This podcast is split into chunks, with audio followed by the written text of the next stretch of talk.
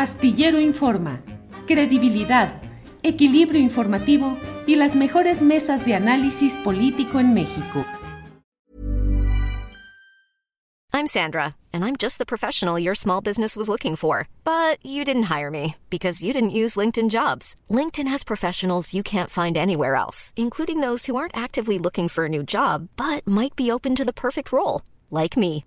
In a given month, over 70% of LinkedIn users don't visit other leading job sites. So if you're not looking on LinkedIn, you'll miss out on great candidates like Sandra. Start hiring professionals like a professional. Post your free job on linkedin.com/people today. Everyone knows therapy is great for solving problems, but getting therapy has its own problems too, like finding the right therapist, fitting into their schedule, and of course, the cost. Well, BetterHelp can solve those problems. It's totally online and built around your schedule. It's surprisingly affordable too. Connect with a credentialed therapist by phone, video, or online chat, all from the comfort of your home. Visit betterhelp.com to learn more and save 10% on your first month. That's BetterHelp H E L P.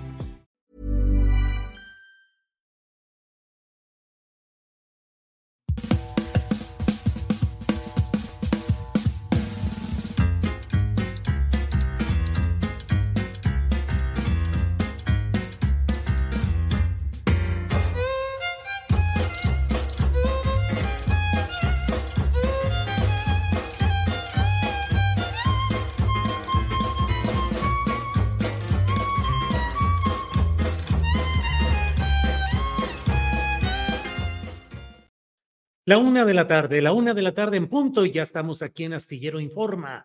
Muchas gracias por acompañarnos en este miércoles 20 de septiembre de 2023. Muchas gracias por acompañarnos. Apreciamos mucho el que estén con nosotros. Apreciamos mucho que nos permitan presentarles el trabajo periodístico del día en este miércoles 20. Hay mucha información, muchos temas relevantes, pero vamos de inmediato con uno de ellos que desde ayer nos ha llamado mucho la atención por estas prácticas represivas que se cometen contra estudiantes que protestan por causas que nos irán platicando a lo largo de este, esta entrevista que vamos a realizar en unos eh, segundos. Eh, déjeme decirle que hoy tendremos, como siempre, nuestra mesa de periodismo. Hoy estará Marta Olivia López, no estará Juan Becerra Costa, estarán eh, Marta Olivia, Arturo Cano, Daniela Barragán. Tendremos eh, entrevistas, vamos a tener una entrevista muy especial con eh, Genaro Villamil, presidente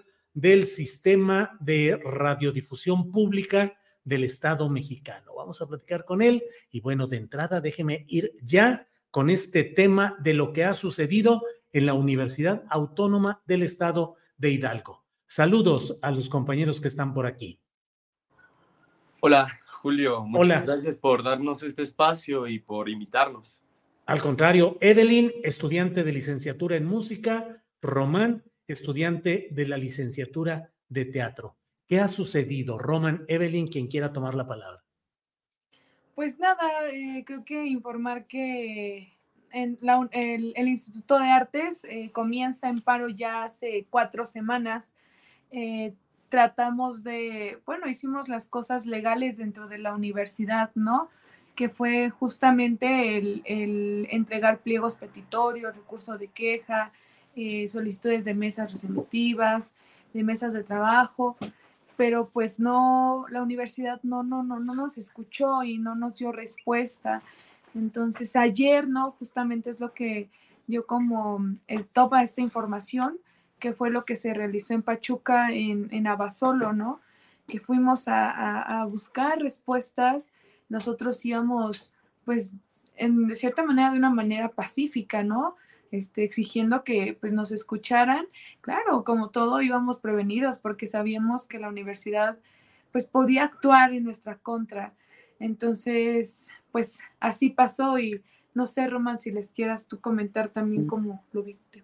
Pues en realidad nosotros, como dijo mi compañera, ya íbamos preparados desde el día uno del paro. Hemos sido pues reprimidos por la universidad, por los grupos de choque. Eh, salieron afectados desde el primer día, ¿no? Hubo, hubo lesionados. Una chica fue lastimada en, en el paro cuando se cerraron las puertas. Entonces nosotros, aunque íbamos Pues a, a entrar a Basolo, ¿no? Porque exigíamos ya una respuesta por parte del rector. Fuimos detenidos por este grupo de choque y no solamente por estas personas, sino también trabajadores de Abasolo, que pues obviamente no nos, no nos permitían la entrada al, al recinto y que, bueno, dentro del mismo habían compañeros que estaban tomando clases y que estaban apoyando el, el paro y el movimiento y que pues también fueron amedrentados desde dentro, ¿no? También esa fue una de las razones por las que nosotros intentamos entrar a lo más rápido posible, porque compañeros dentro estaban siendo amedrentados, ¿no? Se estaban poniendo barricadas y ellos estaban pues ayudando a que nosotros pudiéramos entrar. Entonces eso fue una de las principales causas en las que el movimiento decidió como entrar, eh, pues de la forma en la que se entró, ¿no? Ahora, ¿cuáles son las demandas? ¿Cómo se originó este movimiento? ¿Qué es lo que han planteado o lo que están exigiendo? Roman Evelyn. Pues justo, eh, cuando nosotros iniciamos el, el, paro, antes, previo a esto, se organizó una asamblea dentro del instituto en la cual se convocó a todo el alumnado, asistieron alrededor de 500 personas eh, y entonces llegamos al acuerdo de que se iba a hacer el paro. ¿Por qué? precisamente porque nos imponen a la directora, que hasta el momento es reconocida por la universidad como directora del instituto, a la doctora María Teresa Paulín Ríos, eh, una maestra que ha estado ejerciendo alrededor de 10 años ya dentro de las instalaciones.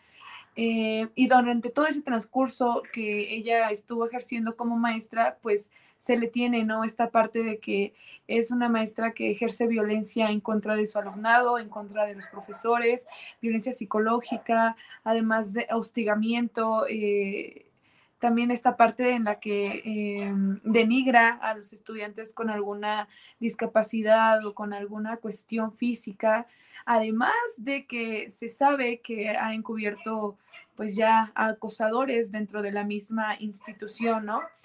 Entonces, como alumnos, artistas que somos, pues decidimos que no queremos esto para nosotros, que no queremos tener a alguien que ha ejercido violencia ya durante muchos años, a la cual se le, ya, ya se le había acusado, pero por esta parte de la protección universitaria que tiene, nunca han hecho nada.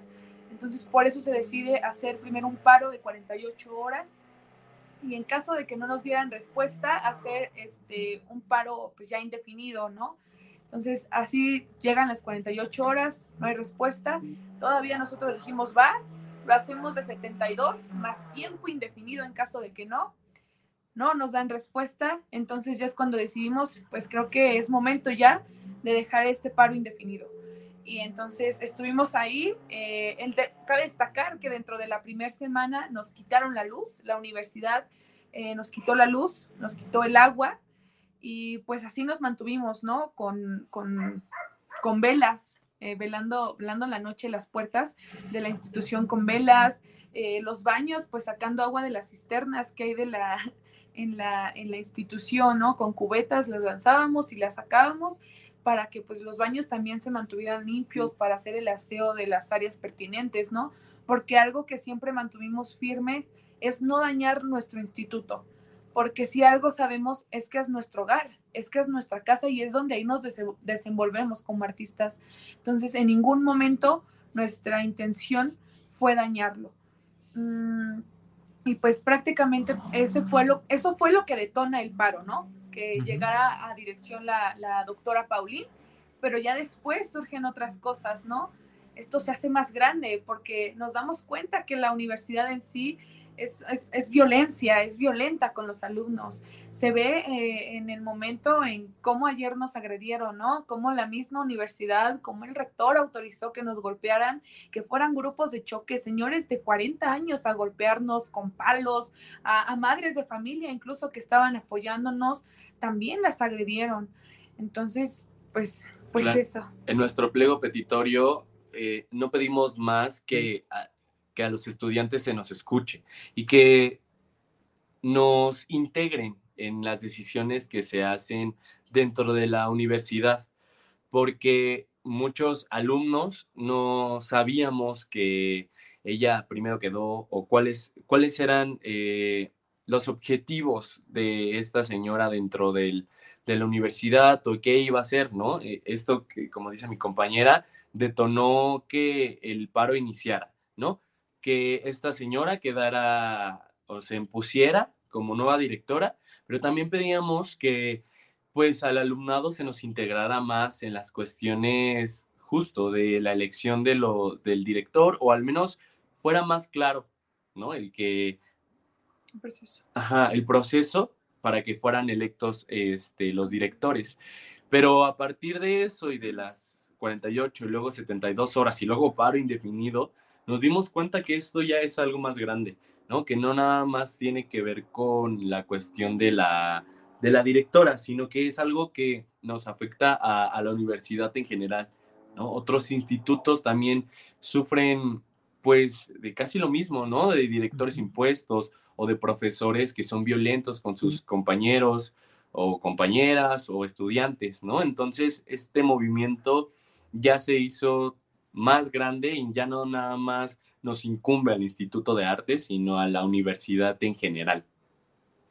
Pues eh, yo les agradezco que hayan estado con nosotros, que nos den la información correspondiente y estaremos atentos a este caso ayer que fue pues muy eh, lamentable la manera como fueron reprimidos tanto estudiantes como ciudadanos, padres de familia en esta movilización, en esta protesta que están realizando. Entonces, pues les agradezco mucho y estamos atentos a lo que vaya sucediendo, Román y Evelyn. Muchas gracias. gracias. A ustedes. Hasta pronto. Gracias. Hasta pronto. Gracias.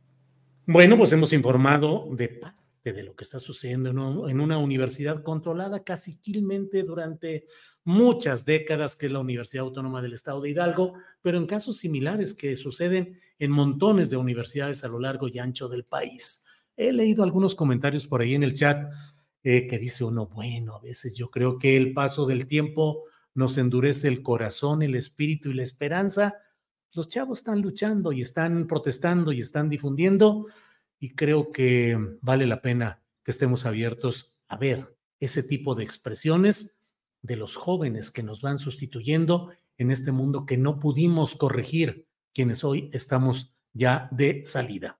Bueno, eh, voy a ir a otro tema muy interesante que es el relacionado con lo electoral. Usted sabe que Morena ya tiene su proceso para emitir, ya emitió la convocatoria y ya está el revuelo en diferentes estados respecto a quiénes pueden ser los candidatos y los procesos que va a haber. Vamos a tratar de tener en cada uno de los casos, por cada uno de los nueve estados, análisis con compañeros periodistas, con investigadores, con opinantes de cada uno de los lugares. Iniciamos hoy con el caso de Puebla. Puebla, que está verdaderamente calientito y para ello tengo el gusto de recibir aquí a Rodolfo Ruiz, periodista, politólogo y maestro en ciencias políticas con especialidad en sistema político mexicano y a Ernesto Aroche, él es codirector del portal Lado B y periodista de investigación. Rodolfo y Ernesto, buenas tardes, ya están aquí. ¿Cómo estás, Julio? Buenas tardes. Ernesto, buenas tardes. Julio, buenas tardes. Rodolfo, buenas tardes. Pues aquí estamos listos para, platicar de, cómo está la cosa por acá por Puebla. Eso, así es. Gracias a ambos, Rodolfo Ruiz, Ernesto Aroche. Rodolfo, ¿cómo van las cosas allá? ¿Qué tanto revuelo generó la convocatoria o ya estaban más que perfilados quienes desean participar? Danos el, el principio introductorio de cómo van las cosas por allá. Pues mira, sí generó revuelo. En principio hay, se dice hasta 11 aspirantes, cosa que es una locura. En realidad creo que hay tres con posibilidades, los demás creo que no tienen ninguna posibilidad. Esos tres son hombres, este, los punteros de la contienda son los primos, el senador Alejandro Armenta, el coordinador de los diputados federales, en la, el, este, y, es Ignacio Mier, y el exsecretario de Gobernación y coordinador estatal de Claudia Sheinbaum, eh, Julio Huerta. Esos son los tres que tienen más posibilidades. Sí hay ruido con la convocatoria porque la convocatoria establece que los consejos estatales tienen que este, designar a cuatro aspirantes, dos hombres y dos mujeres. Y lo que se prevé es que el Consejo Estatal, que está dominado por la gente de Luis Miguel Barbosa, gente que, este, pues, digamos, fue introducida al Consejo por el hoy, este, por el hoy aspirante, el secretario de Gobernación, Julio Huerta, pues es evidente que de los 153 consejeros, Julio Huerta tiene más de 100, entonces es muy probable que si esta decisión se somete a votación en el Consejo, pues uno de los electos va a ser Julio Huerta. Y la gran incógnita es a quién van a dejar fuera. Dejarían fuera a, los dos, a uno de los dos punteros o a el senador Armenta, que no creo, y yo creo que lo más probable es que dejen fuera al diputado federal Ignacio Mier.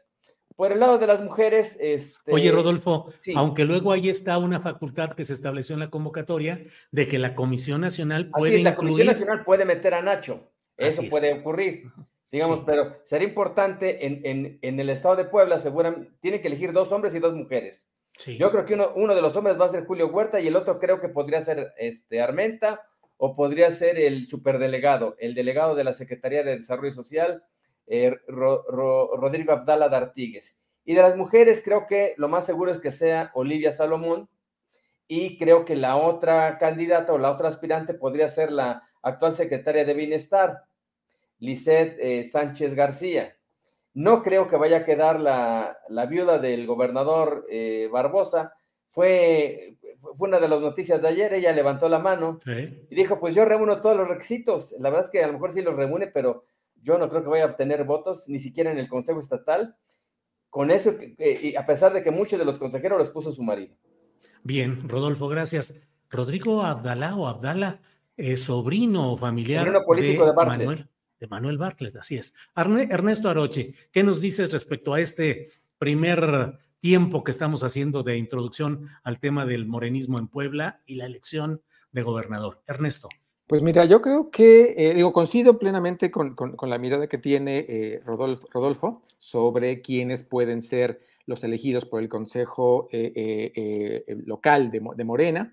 También creo que, por supuesto, si Nacho llegara a quedar, Nacho Mierca llegara a quedar fuera, lo va a salvar, lo va a meter en, la, en, la, en, la, en, este grupo de seis, bueno, de tres hombres y tres mujeres, lo va a meter el Consejo Nacional. Y ahí también creo que Claudia Rivera, la expresidenta este, municipal de la capital del estado, de Puebla, eh, también tendría la posibilidad, pues, como de entrar a la contienda. Eh, eh, creo que sí, es, efectivamente hay una buena cantidad de personas que han levantado la mano, más hombres que mujeres, hay que decirlo, eh, pero eh, pues muchos de esos casos son casos anecdóticos, como el de la, de la viuda de Barbosa, eh, y que pues nosotros tenemos una campaña súper adelantada desde hace, pues, desde el año pasado, yo creo que estamos viendo ya los movimientos y en ese sentido creo que Ignacio Mier es el que lleva la delantera en términos de la pre, pre, pre, pre, pre campaña o no sé cómo llamarla, pues, ¿no? Eh, porque lo vimos em, empezar a anunciarse en, espectaculares, en bardas, desde el año pasado, ¿no? Em, creo que el escenario, eh, es decir, una parte va a ser lo que defina el Consejo eh, de, Morena en Puebla y otro estará ya en, las calles, en la, en la, en la, en la encuesta como tal, ¿no? Pero creo que sí va a haber un peso importante de lo que, puede definir ahí el Consejo Estatal de Morena. Bien, Ernesto, gracias. Ernesto, luego se lo preguntaré a Rodolfo, pero de una vez te lo pregunto a ti. Eh, ¿La oposición qué tanta posibilidad tiene de enfrentar o de confrontar a Morena? En otras entidades pareciera que Morena, con todo el aparato de gobierno, podrá salir adelante. Yo no sé si en Puebla el gobierno que hizo eh, Miguel Barbosa desde mi punto de vista pésimo, pero eso no es más que mi punto de vista. Eh, no sé si eso puede influir en que haya una oposición fuerte allá en Puebla. Yo no veo a la oposición fuerte. Yo no, creo que tenga que ver con el gobierno que hizo Morena o no hizo Morena. Coincido también con que fue un gobierno eh, bastante desastroso en muchos sentidos y un gobierno de mucha confrontación, el que, el, que planteó este Miguel Barbosa y además gobernando en general, aparte, en, en media hora, que era el tiempo que tenía todos los días en una mañanera donde dictaba tanto líneas editoriales como políticas de Estado, este, y mostraba evidentemente su, hígado y sus, rencores ahí. Eh, yo creo que tiene que ver más bien con el, empuje y el arranque, eh, eh, perdón, la figura que tiene todavía el presidente en, el Estado, ¿no? Eh, más que el trabajo que haya podido hacer Barbosa en el tiempo que estuvo y tampoco el trabajo que haya, que haya podido o que esté haciendo en este momento eh, Salomón, el gobernador actual, porque em, es decir, ha sido muy poco el tiempo. Si bien ha, empezado a limar asperezas con muchos de los sectores con los que estaba confrontado Barbosa, eh, lo cierto es que es muy poco tiempo, pues, como para, para, hacer una incidencia en ese sentido. Entonces, yo creo que tiene que ver más con la propia estructura de Morena y con la imagen del gobernador la que van a, definir el asunto. Pero eh, sí, la, oposición, eh, fuera de la, figura de Eduardo Rivera, ¿no? el, actual presidente municipal del de la capital, eh, le veo muy pocas piezas y muy pocas posibilidades de, eh, de, ofrecer un, frente eh, fuerte e importante en la pelea por la gobernatura. Bien, gracias Ernesto. Rodolfo, permíteme nada más decirle a nuestra audiencia que ya ha anunciado Omar García Harfuch que va a buscar la jefatura de gobierno de la Ciudad de México. Omar García Harfuch, ya lo sabe usted, comisionado de la Policía Federal en Guerrero, durante la etapa en la que sucedió la desaparición de los 43 normalistas, policía de carrera, que ahora ejerció con Claudia Sheinbaum la Secretaría de Seguridad Pública en la Ciudad de México, renunció en la rayita cuando tenía que hacerlo para no quedar inhabilitado legalmente y ahora sí ya anuncia que va por la jefatura de gobierno en el proceso interno de Morena que va a definir esa candidatura. Rodolfo Ruiz, Em, la oposición, ¿qué tanto puede levantar o no en esta elección que viene en Puebla, Rodolfo? Mira, las encuestas hoy hablan de que Morena tiene una ventaja sobre el PAN de 2 a 1 o de 3 a 1. Mm. Creo que esta ventaja se podría hacer, digamos, estrechar en la medida que empiecen las campañas. Te hablo, digamos, por partidos. Morena y sus aliados contra el PAN y sus aliados, los, el PRI y el PRD, en, algunas encuestas marcan una ventaja de 2 a 1 a favor de Morena y en otras de hasta 3 a 1. Sin embargo, cuando se miden personalidades, el presidente municipal de Puebla, que se perfila como el candidato del Frente Amplio por México a la gubernatura, sale bien posicionado.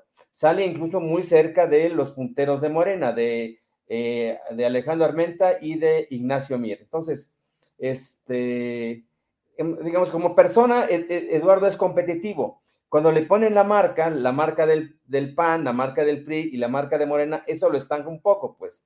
Y creo que, digamos, Morena parte, este, o partirá con una cómoda ventaja, pues, una, un, digamos, una ventaja por la marca y como ya, como ya lo mencionaba este Ernesto, por la imagen presidencial. Hay una muy mala percepción de Barbosa, no así del gobernador Céspedes, pero lo que impacta sin duda en, el ánimo de los electores poblanos es la imagen del presidente López Obrador. Tiene una aceptación en Puebla, en el estado, de más o menos el 70%. Y eso, pues, sin duda, influye en, la intención de voto a favor de Moreno y sus candidatos. Bien. Em, Ernesto Aroche, eh, dentro de lo que se está viendo y viviendo, y al menos desde la óptica, digamos, de la Ciudad de México, pareciera que los, bueno, los más sonados, los más mencionados, pues son los primos Armenta y Mier. Pero, ¿cuáles son las relaciones políticas de estos personajes que han tenido presencia política importante en el Partido Revolucionario Institucional y que han tenido relaciones muy claras con ex gobernadores priistas, algunos ampliamente repudiados? Ernesto. Sí, pues bueno, eh, Alejandro Armenta nace, se forma eh, en el PRI, ¿no? En el PRI, además de Mario Marín, del ex, del, exgobernador eh, del Precioso, para, para mayor, mejor referencia. ahí se forma, pues ahí empieza su carrera política, empieza como presidente municipal en algún, en algún municipio, y después a Catzingo, y después se integra ya al, al, a la, al, a la, al gobierno de Mario Marín, ¿no? Entonces ahí empieza su, trabajo y hace y se mantiene en el PRI básicamente hasta la, elección eh, anterior, la elección federal anterior, cuando eh, Morena pierde nuevamente ante el PRI y llega este, el, presidente Peña Nieto y se mantiene él pues en, una posición importante. Si mal no recuerdo, era el coordinador de campaña de Peña Nieto en el estado.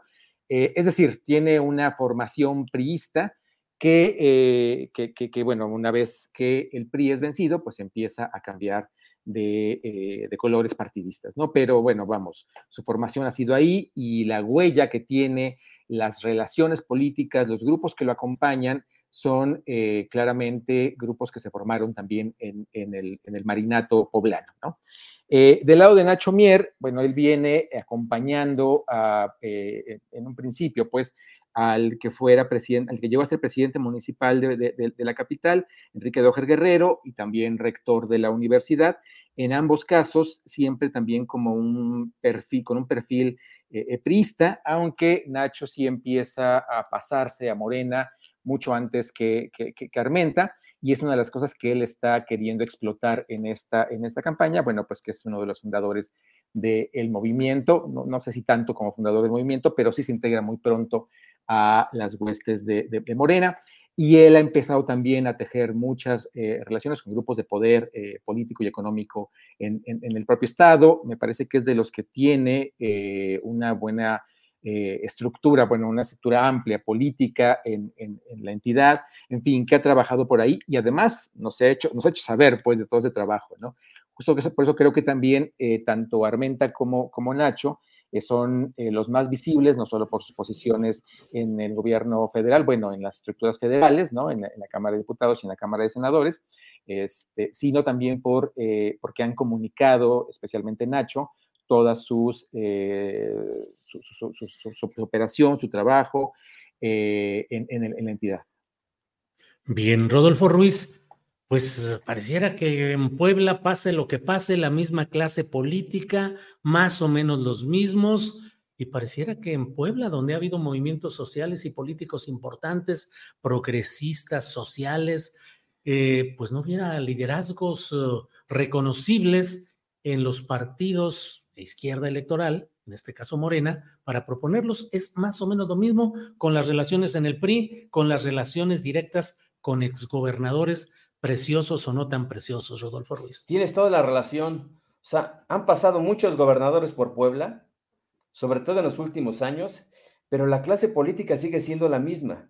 Es una clase política que nació en el PRI, esa clase política mudó al PAN o al morenovallismo, y esta misma clase política mudó después con, Miguel Barbosa a Morena, pues.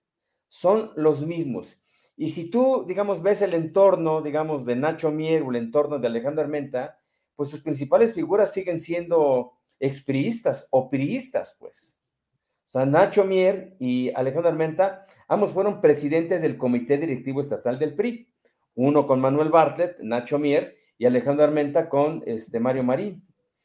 Pero su, equipo, digamos, su, burbuja, sus operadores de tierra, pues son peristas o se formaron en el PRI. Bien, pues eh, les agradezco mucho esta oportunidad de tener una primera mirada sobre lo que está pasando en Puebla, que creo que lo político y lo electoral está ahí bastante calientito. Ernesto, a reserva de lo que desees agregar, muchas gracias por esta ocasión.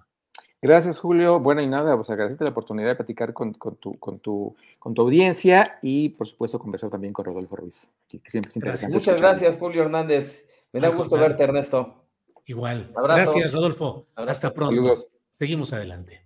Bien, es la una de la tarde con 27 minutos. Ya nos asomamos a algo bastante interesante, lo que nos dicen Ernesto Aroche y Rodolfo Ruiz de lo que está pasando en Puebla en esta batalla interna del morenismo para definir candidaturas, pero también pues lo que implica la oposición, que parece que nomás no levanta ni ahí ni en varios lugares. Pero ya iremos platicando de ello caso por caso.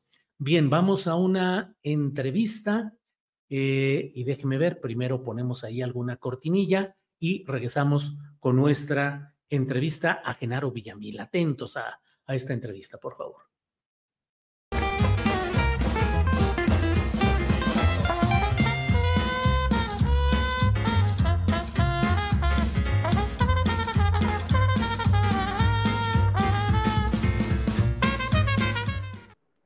Bien, pues en este miércoles tenemos una entrevista especial. Vamos a hablar con Genaro Villamil, periodista de toda la vida, periodista reconocido, hoy servidor público en el sistema público de radiodifusión del Estado mexicano.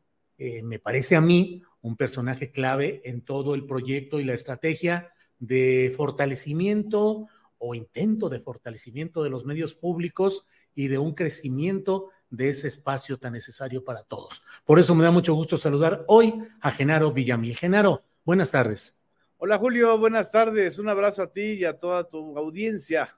Gracias, Genaro. Genaro, pues hacía ahora sí rato que no platicábamos. y bueno, las circunstancias políticas y electorales del momento me parece que nos invitan a hacer una reflexión que te pido que hagas con nosotros. ¿Cuál es hoy el rol de los medios convencionales de comunicación respecto al momento que se vive, cinco años casi ya del gobierno del presidente López Obrador, el proceso preelectoral o ya casi electoral que está en curso y hay ese golpismo mediático del cual incluso se ha hablado en la mañanera.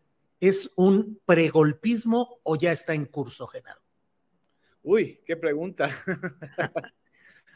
Mira, creo que en general lo que en cinco años hemos vivido es un ecosistema eh, mediático y digital bastante agotado, bastante intoxicado, diría yo, ¿no? Eh, sobre todo la parte también digital, que antes era una parte bastante libre, ¿no? Y creo que se desaprovecharon cinco años por parte de las entidades privadas o de iniciativas privadas para poder crear periódicos, portales y sobre todo contenidos en medios masivos de comunicación, llámese radio, llámese televisión, habiendo un gran espacio de audiencia para proyectos nuevos. Porque lo que, lo que sucedió, lo que ha sucedido es que el inicio de este proceso llamado la cuarta transformación, pues es un inicio y es un proceso que se ha dado desde el ámbito público, o sea, desde el gobierno, desde las instancias, desde la mañanera, que es un producto de comunicación público, y obviamente desde los medios públicos, pues que recibimos prácticamente en una situación muy desventajosa, damnificados, saqueados o carentes de sentido, ¿no? De sentido político. Ahí pues hemos podido ir avanzando un poco, pero creo que en general eh, no se supieron aprovechar las condiciones para hacer realmente medios eh, con un ímpetu nuevo. No estoy diciendo que sean medios de la 4T, no, no tienen que ser medios gubernamentales o seguidistas, pero sí medios que replantearan el ecosistema mediático, que nos desafiaran a tener pues mejores reportajes, mejores entrevistas y no, por ejemplo, un, caso muy sencillo que tú lo has de vivir porque eres columnista. Es increíble la cantidad de columnas que publican los periódicos con invenciones, sin el menor rigor, sin el menor sustento. Eso cualquiera que hayamos ejercido el periodismo en algún momento de nuestra vida impreso, eh, sabíamos que una redacción, una mesa de redacción no sostenía, no podía sostener ninguna de estas columnas que, hacen inventos eh, o se basan de supuestas filtraciones o simple y sencillamente pues siguen lo que se llama un, un nado sincronizado, una misma sintonía, una misma argumentación. Columnismo telepático a veces, eh, Genaro, porque pareciera que creen que le leen la mente a los funcionarios y además por telepatía y magia narran encuentros privadísimos. El presidente de la República en ese momento volteó con el secretario de Economía y le dijo bla, bla, bla, ante lo cual, o sea, narran las cosas con una capacidad de ficción periodística, como dices, inaceptable en cualquier mesa de redacción y en cualquier medio serio, al menos de los que nosotros conocimos o conocemos, Genaro. Y creo que esto de la intención de un golpismo mediático o de tener a los medios unificados para poder desafiar al poder, eso sinceramente se ha dado sobre todo en las columnas. Ahí está, ahí está, o sea, es que es increíble, uno puede darle seguimiento a cualquier columnista, digamos, este, molesto con el gobierno porque ya no reciben dinero, porque ya no hay contratos, o porque simple y sencillamente siempre han sido adversarios de López Obrador. eh, por cualquiera de esas razones, ahí uno ve que constante, cada dos meses hay como una especie de, Armagedón, algo que está sucediendo que ahora sí va a hacer que caiga el gobierno, ¿no? Eh, ya sea una tragedia como la de, las, de los migrantes en Ciudad Juárez, ya sea eh, pues la caída de la línea 12 del metro, del metro en, en 2021, la pandemia, en fin, o escándalos eh, inflados como el de la Casa Gris, un, escándalo inflado en términos periodísticos y mediáticos que no tiene sustento eh, ni jurídico ni periodístico para decir que es un conflicto de interés, aunque lo parezca. O sea, ese es el tema. Entonces, eh, hay una especie de, de, de golpismo de las simulaciones o de las apariencias no creo, sinceramente, que estemos en condiciones similares a las que vivió Brasil en la época de, Dilma, eh, o las que se están viviendo ahora en Argentina, donde hay un medio hegemónico muy poderoso, muy fuerte, que es el Clarín, y una serie de, empresas televisivas privadas con una calidad pues mucho peor que las mexicanas, ya, ya, te imaginarás, ¿no? Ahí, o el caso gravísimo de Perú, ¿no? Gravísimo de Perú. Sí, sí. Ahora, Genaro, ahora sí que, y sin embargo, el dinosaurio sigue ahí. La fuerza de esos medios siguen ahí. Las empresas se mantienen. Muchos, el, el presidente de la República denuncia en la mañanera los excesos y todos los abusos periodísticos cometidos, pero al otro día muchos de los principales personajes de la llamada 4T están dando entrevistas exclusivas a los personajes nefastos denunciados antes en la mañanera y siguen teniendo presencia, número de seguidores, mantienen sus empresas y ahí están, no solo al acecho, sino encima del proceso de cambio en México, Genaro. Mira, qué bueno que sigan ahí, esa es una cuestión eh, real, porque eso se está demostrando que no hay una política de persecución punitiva que lleve al cierre de esas empresas, como fue en la época de Luis Echeverría, con el golpe a Excelsior, por ejemplo, o como fue el caso de Calderón, con Carmen Aristegui y, con Gutiérrez Vivó, por ejemplo, ¿no? O sea, creo que eso es sano.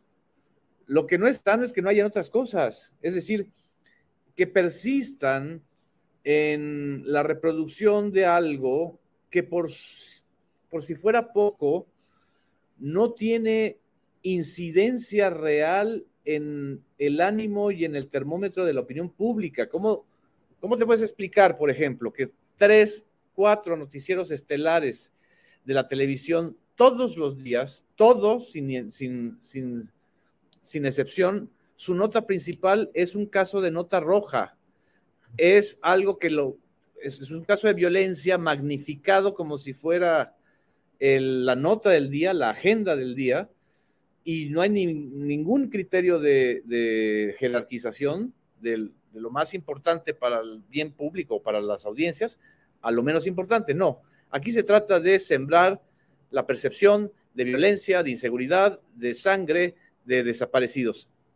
¿Cómo te explicas que eso ocurra todos los días y la encuesta del INEGI reciente diga que la percepción sobre la seguridad ha mejorado? Es decir, el efecto que antes tenían en la opinión pública, en la verdadera opinión pública, no en la, verdad, no en la opinión publicada, ya no es el mismo. Entonces, pues eso debería llamarles la atención a quienes se dedican y nos dedicamos a comunicar, porque entonces quiere decir que hay una sanción, hay una crisis de credibilidad, hay una crisis de confianza muy fuertes y que desgraciadamente, la, molestia de las audiencias, tú lo has de vivir eh, a través de tu noticiero de redes, eh, porque en las redes se expresa de manera muy clara, o sea, la molestia de esa audiencia con la persistencia de, esos programas mentirosos o de, esas, eh, de esos contenidos que no tienen credibilidad. Sí.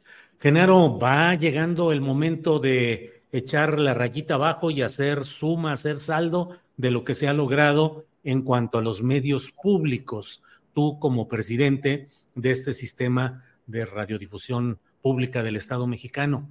Mi percepción es que no se logró avanzar lo que se necesitaba, es decir, de que los medios públicos no fueron fortalecidos y no crecieron al tamaño y a las necesidades que implicaba el momento de cambio que estaba en el gobierno federal. ¿Coincides con esto? En parte, en parte, Julio. Creo que el mayor esfuerzo se hizo en términos de coordinación y cuando uno busca la coordinación más que la imposición, eh, pues es, un proceso lento. A ver, para empezar, eh, creo que tenemos un desafío muy grande, que es la generación de cuadros, de cuadros periodísticos, de, de cuadros de comunicación, de cuadros informativos, porque es el acento que en mi caso yo le puse al canal 14, que es un canal nuevo, que prácticamente las, las personas no tenían referencia de él y se, este, y, ya es un referente junto con el canal 11, que son dos señales nacionales. Creo que, por ejemplo, ahí pudimos avanzar y hemos podido avanzar, falta muchísimo. Perdón, Genaro, que no tuvieron los suficientes cuadros inscritos en la nómina formal del sistema o por fuera. No, no, no, cuadros nuevos. Cuadros nuevos que pudiste haber incorporado. Que se hayan incorporado y que hayamos formado. Estamos apenas en eso. Vamos a inaugurar el primer curso de formación de cuadros periodísticos, editores, reporteros, conductores, ¿no? Porque, eh, es decir, si quieres hacer un esfuerzo de largo plazo, sí tienes que formar nuevos, nuevos como, como lo hizo el uno más uno, la jornada y proceso con una serie de, cuadros periodísticos que son los que en realidad los de mayor calidad, ¿no? Entonces, ese es un proceso. El otro, en donde se más se invirtió y no se ve, eso es algo que no se ve, y no lo digo mucho precisamente para no generar ya más este, eh, momias de las que hay por ahí, es que se invirtió mucho en la infraestructura, en la infraestructura pública, en la posibilidad de, tener cubierta la mayor parte de la población mexicana. Y vamos a terminar en un 83% de cobertura, que es bastante, de dos señales, del canal 11 y del canal 14, ¿no?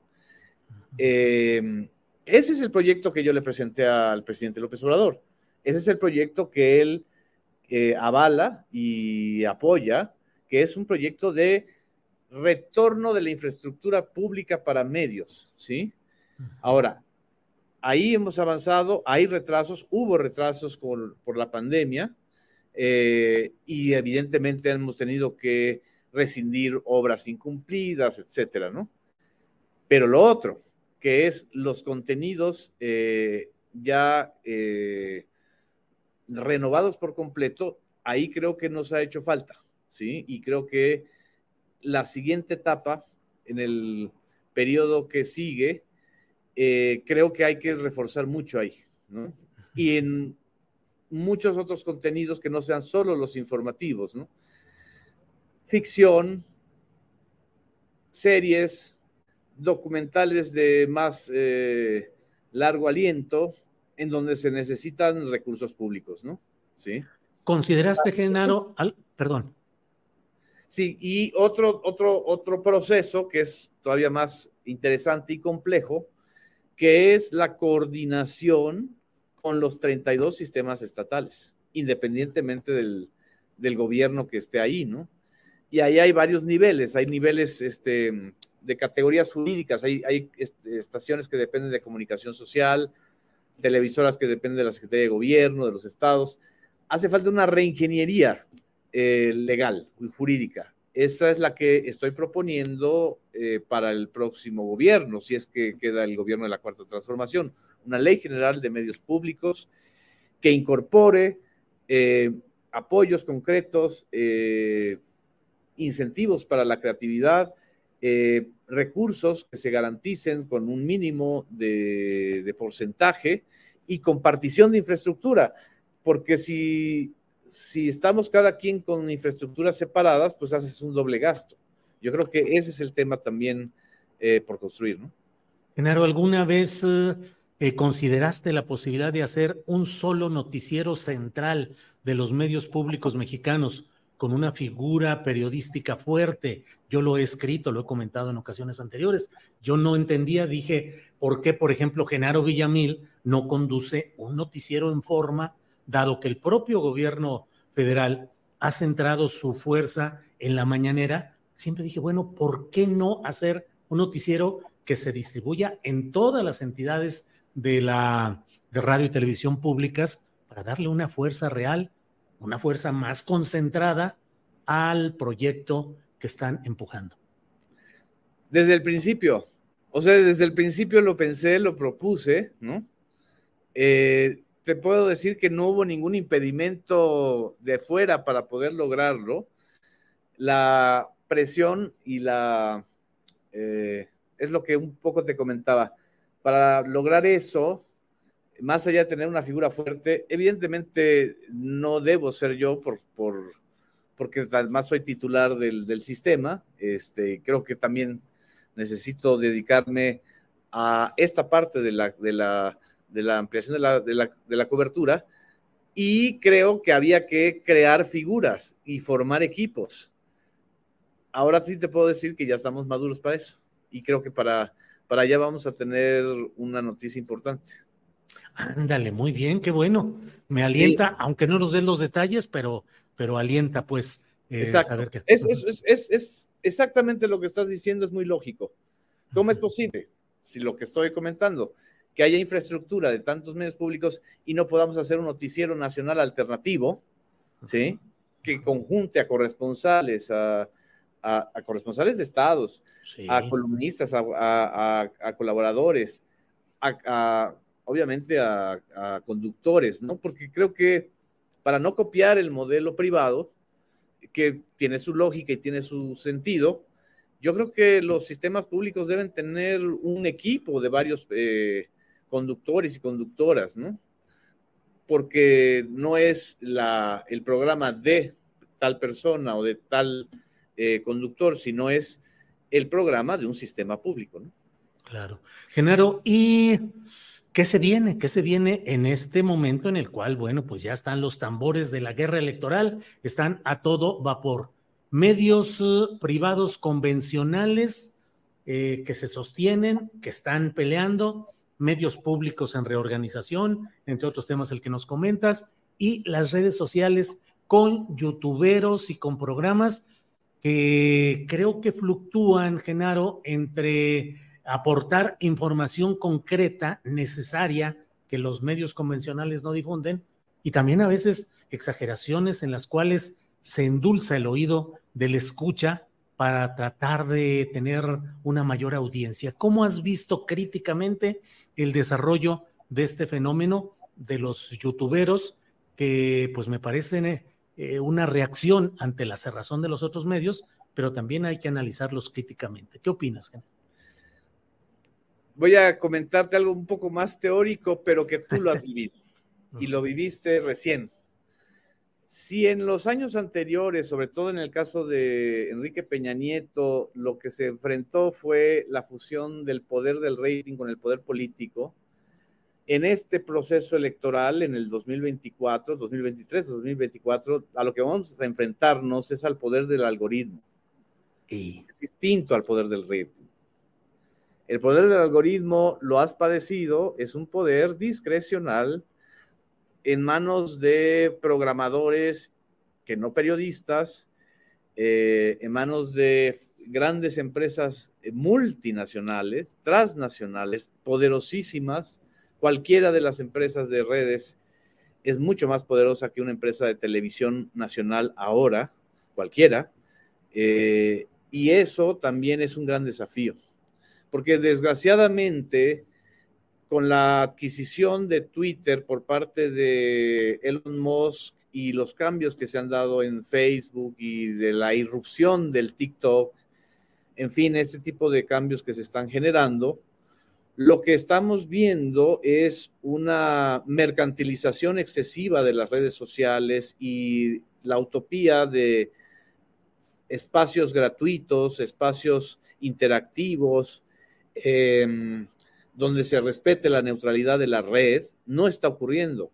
Al contrario, está ocurriendo todo lo contrario. es la corporativización de las redes sociales. Y por eso estamos viendo la degradación em, de plataformas que ya de por sí estaban muy intoxicadas, como son X, lo que antes era Twitter, em, porque si se invierte dinero para intoxicar, para mentir, para cuestionar, para, en fin, para estas guerras de, lodo en las, en las, redes sociales, eso pues les conviene a las empresas, ¿no? Por más que diga Elon Musk que ya no tienen bots, es evidente que hay estrategias de, financiamiento de campañas y de, y de contiendas de odio y de, y de adversidad, adversariales. Entonces, eso, eso creo que va a ser el desafío más grande. Bien, Genaro. Genaro, pues a reserva de lo que es agregar, yo te agradezco mucho que hayas estado con nosotros, pero no puedo cerrar sin lanzarte una preguntita así. ¿Cuál es tu futuro? ¿Vas a ser diputado? ¿Vas a defender las ideas periodísticas y la defensa del periodismo en alguna instancia de gobierno próxima? En febrero del 2024 es cuando culmina mi periodo de cinco años en el SPR. Tengo la posibilidad de eh, pedir una reelección por cinco años más eh, para completar diez años o para completar este sexenio, ¿sí? Es decir, hasta que entre el próximo gobierno, si la persona que quede en la presidencia de la República eh, plantea la, ratificación de este equipo y de un servidor, pues lo, lo, plantearíamos. Es un, es un cargo político, es decir, eh, la persona que queda al frente de la presidencia tendría que decidirlo, ¿no? Y adentro o afuera, pues mi futuro inmediato es hacer periodismo. O sea, creo que eso es lo, más importante. Soy servidor público ahorita, pero no he dejado el oficio de periodista porque justamente había que formar eh, todo este equipo y creo que eso lo seguiré haciendo, eh, ya sea adentro del servicio público o por la parte de afuera. Bien, pues gracias, gracias, Genaro. Siempre he creído que los periodistas eh, tienen, tenemos una oportunidad de incursionar en la política, en el servicio público y que eso enriquece la visión cuando regresas a la tecla o al micrófono. Así es que te deseo lo mejor, Genaro. Muchas gracias, Julio, y pronto vamos a tener esta sorpresa. Sí, sí, sí, estamos atentos. Gracias, Genaro. Que te vaya muy bien y muchas gracias. Hasta luego. Un abrazo.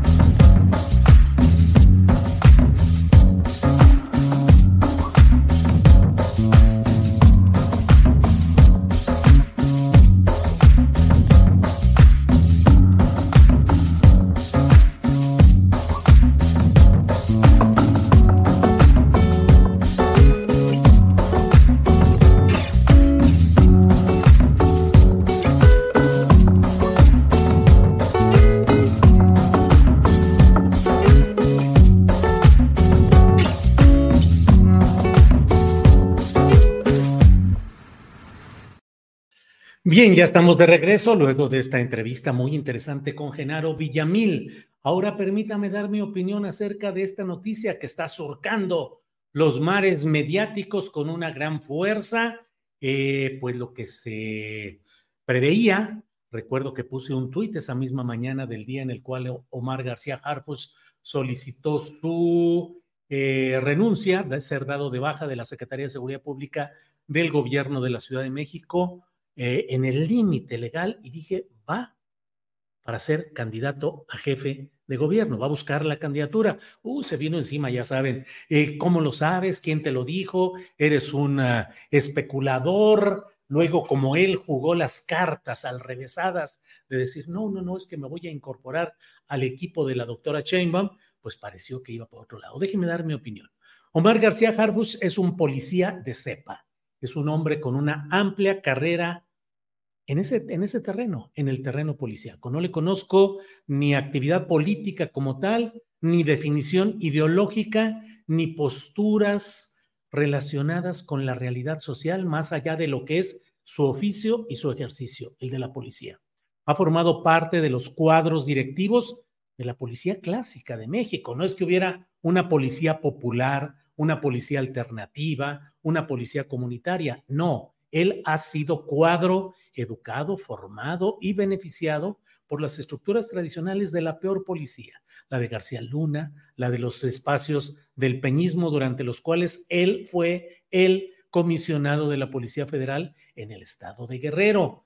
La versión o la postura que él asume de que durante la noche de la tragedia de Iguala con los 43 estudiantes de Ayotzinapa, él ese día, esa noche, no estaba en Iguala, pues eso a mí me parece que no en absoluto lo libera de la responsabilidad de que él tuvo que haber conocido, sabido, estudiado y no sé si acordado o negociado con la realidad que existía no en la noche de Iguala, sino desde mucho tiempo atrás, durante los cuales en esos tiempos él fue el coordinador, el comisario de la Policía Federal en el estado de Guerrero.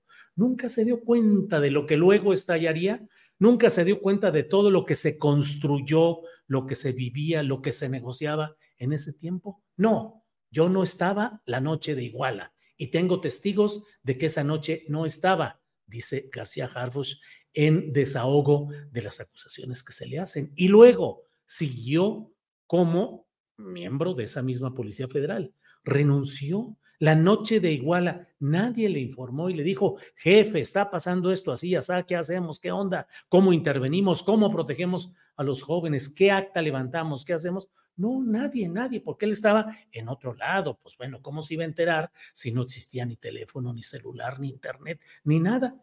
Nada supo de eso. Y luego siguió participando y participó en reuniones en las cuales se construyó la mentira la mentira llamada verdad histórica, encabezada por el nefasto Jesús Murillo Cara.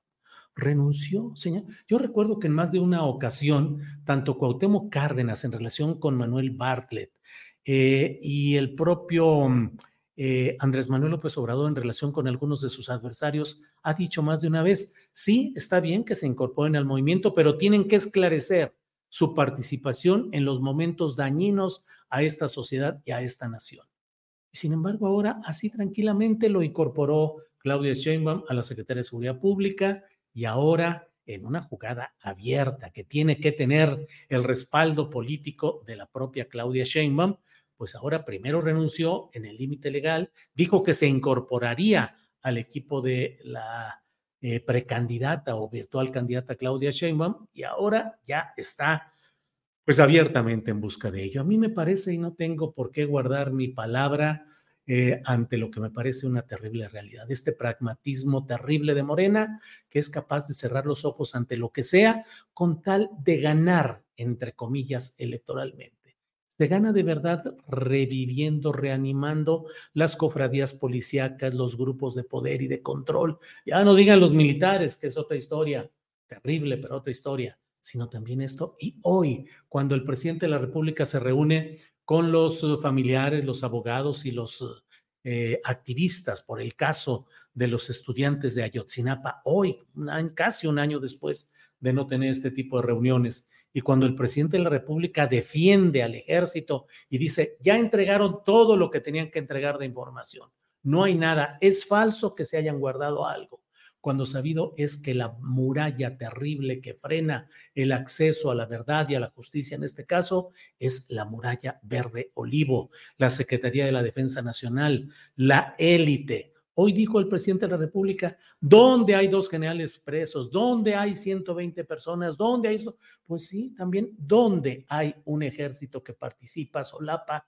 encubre lo que pasa contra 43 jóvenes en una ciudad media iguala, donde hasta el momento no se tiene la claridad suficiente de qué sucedió, de dónde están los restos, si es que murieron estos 43 jóvenes y cuáles son los responsables de todo lo que hasta ahora hemos ido conociendo a cuenta gotas. Claro, ¿dónde hay algo así? Dice el presidente de la República. No, presidente, no lo hay. No hay un país que nueve años después haya hecho tan pocas cosas para esclarecer estos temas. No hay otro país donde nueve años después no se sepa qué pasó con 43 jóvenes y se siga encubriendo a los militares, a los altos mandos militares, porque eso es lo que ha sucedido.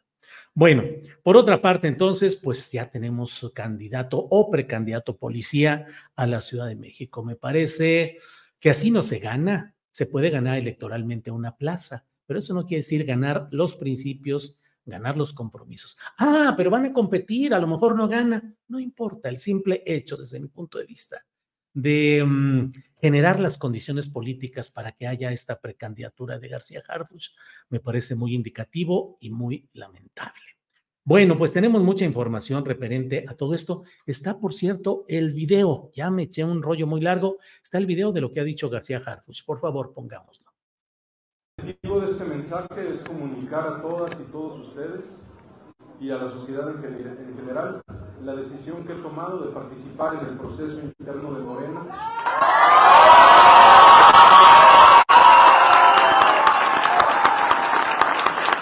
Para la selección de de defensa de la transformación en la Ciudad de México. Creemos en el proyecto humanista que encabeza el presidente Andrés Manuel López Obrador y la doctora Claudia Sheinbaum Barro. Compartimos el ideal de que debemos luchar por erradicar la pobreza, la corrupción y la desigualdad. De igual forma, estoy convencido que el, servicio público significa gobernar para todas y para todos sin distinción alguna.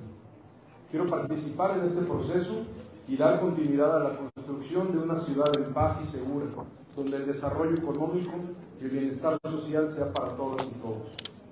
Es por esto que pronto estaré dedicado de tiempo completo a recorrer el territorio de las 16 alcaldías para escuchar a la gente. Bueno, pues eso es lo que dice eh, Omar García Harfuch. Ya iremos viendo qué es lo que sucede en este tema. ¿Cómo van a ser sus recorridos? ¿Con cuánta protección policíaca? ¿Qué va a pasar con un aspirante que recibió una enorme acometida de un grupo del crimen organizado, del cual salió avante milagrosamente. Pero bueno, pues ya de todo eso iremos hablando y platicando en nuestra mesa, en nuestra mesa de periodismo que viene a continuación. Vamos adelante, mire, son las dos de la tarde con un minuto y vamos a estar ya con mis compañeros que están puestos por aquí, Daniela Barragán y Arturo Cano. Daniela, buenas tardes. Hola Julio, muy buenas tardes. Saludos a toda la audiencia, también a Arturo Cano. Pues hay muchos temas muy buenos para el día de hoy. Sí, Daniela, se pone sabrosito y calientito todo esto. Arturo Cano, buenas tardes.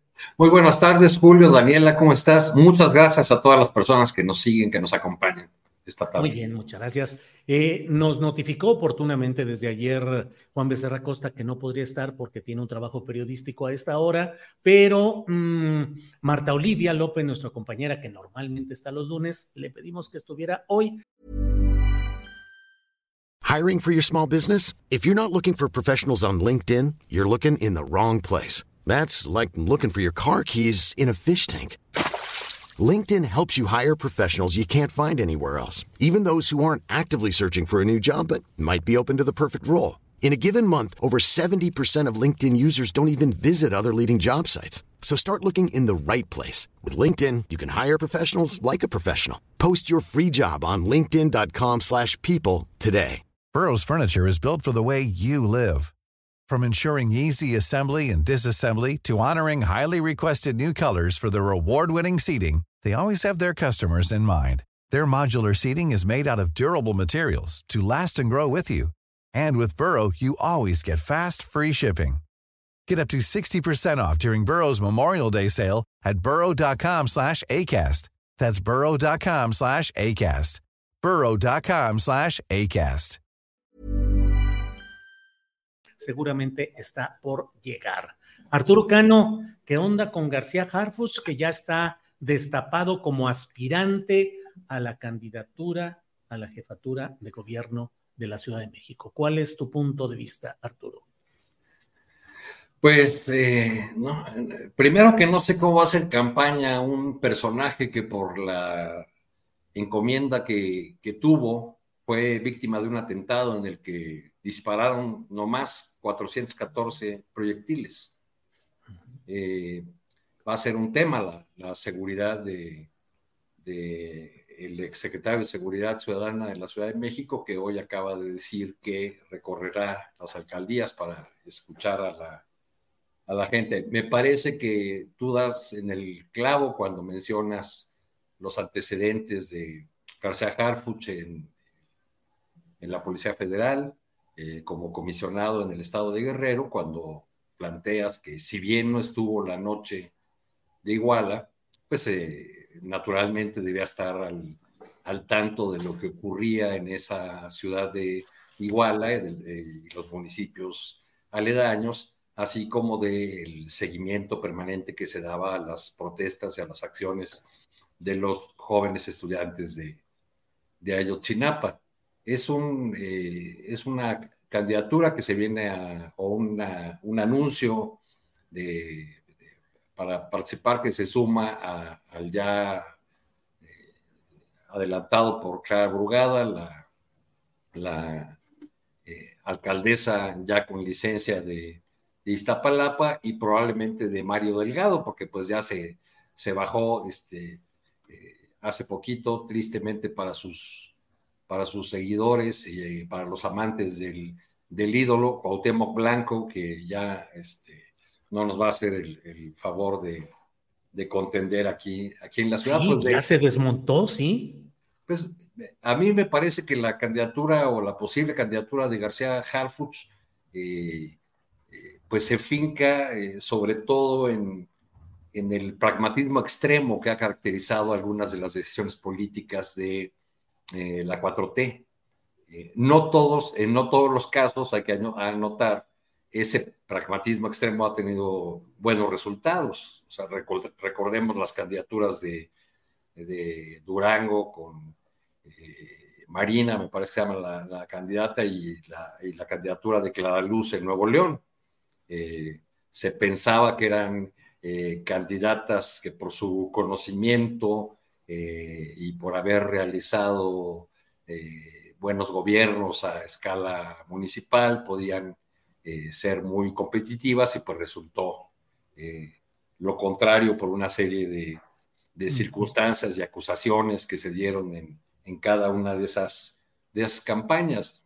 A García Harfuch, además de de su papel como eh, jefe de la policía de la Ciudad de México, donde ha ofrecido buenos resultados, que parece ser lo que, que es la razón principal para que él eh, participe en esta contienda peculiar, en esta encuesta singular que van a hacer ahora sin encuestas espejo, eh, en fin, como fue la, la definición nacional, este, pues también, también tenemos sus antecedentes familiares para un sector de la izquierda, para un sector de, Morena importante. Creo yo que es una paradoja, un contrasentido, hasta una suerte de agravio, podría decir, que se piense en hacer candidato al nieto del general del 68 y al hijo del exdirector de la Dirección Federal de Seguridad, de Javier García Paniagua, que además fue un político consumado, ¿no? Fue presidente del PRI y uno de esos eh, una de esas figuras del PRI que era muy dada a las, a las frases de efecto, a esas frases que pasaban a, la historia o que corrían de boca en boca entre los eh, cuadros de ese, ese partido. Yo, yo recuerdo que era eh, Rudo García Paniagua, por ejemplo, alguna vez le, le preguntaron qué, qué opinaba de que, de que les llamaban eh, dinosaurios a, a, priistas como él. Y, y García Paniagua respondió, pues nos han de llamar dinosaurios por los huevotes de los que nacían esos animales.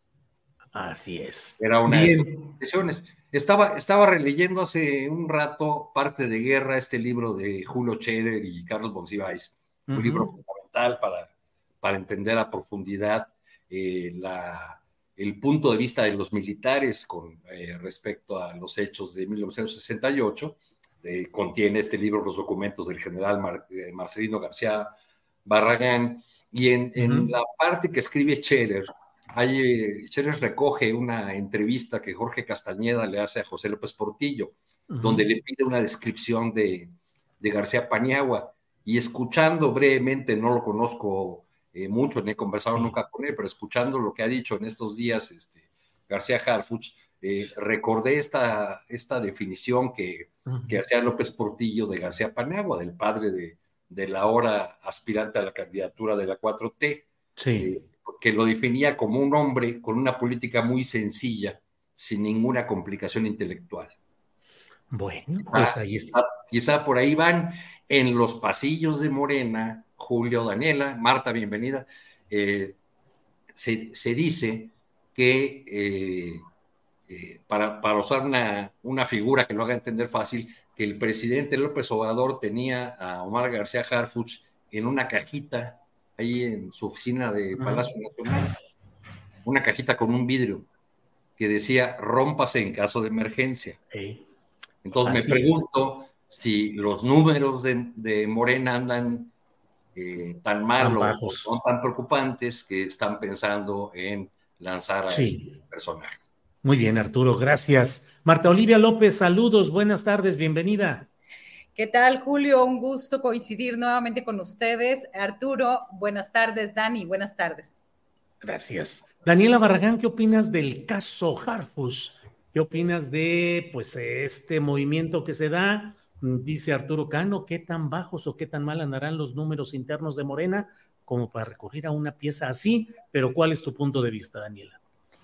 Eh, pues híjole, creo que también eh, parte de cómo es que se da todo esto y la negación inicial que tú también ya hablabas hace rato, cuando se da la, la renuncia de Harfuch, pero después sale a decir él mismo y su equipo que no, que lo descarten para la Ciudad de México, pero después resulta que sí, ¿no? O sea, que sí va a ser el candidato que pues claro ya eh, obedece y se ve, se hace muy notorio a una decisión de Claudia Sheinbaum porque pues es el hombre cercano a ella, a nadie más. Eh, García Harfuch no tiene esta trayectoria dentro del partido, entonces eh, pues a todas luces es una decisión de las primeras más importantes que toma la doctora ya después de que le dan este bastón de mando.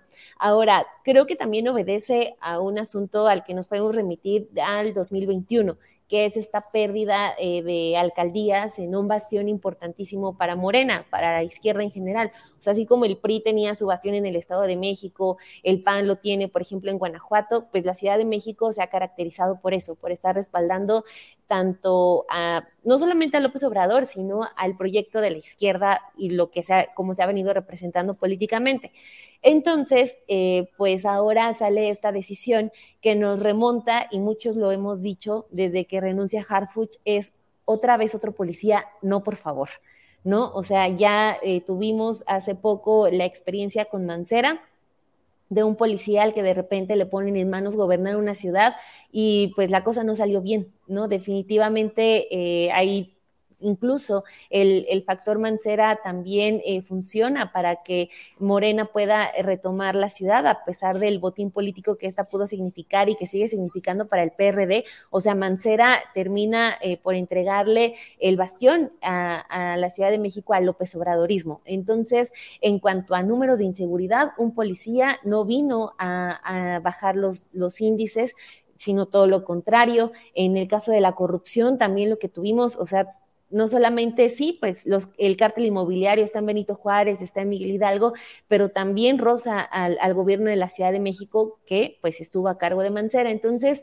eh, pues tenemos un Harfuch que pues su único currículum es haber sido el secretario de seguridad de Sheinbaum y todo lo demás, todo lo que sabemos es lo que ya estaban detallando, este nexo con, eh, pues con Iguala, con la desaparición de los 43 estudiantes, pues desafortunadamente para él, o sea, los informes del GIEI e incluso los de la Comisión de la Verdad de la Subsecretaría de Gobernación hablan de que todos los niveles de gobierno estuvieron implicados o al menos tuvieron datos en tiempo real de lo que estaba ocurriendo con, los estudiantes en, esa noche que ya va a cumplir nueve años.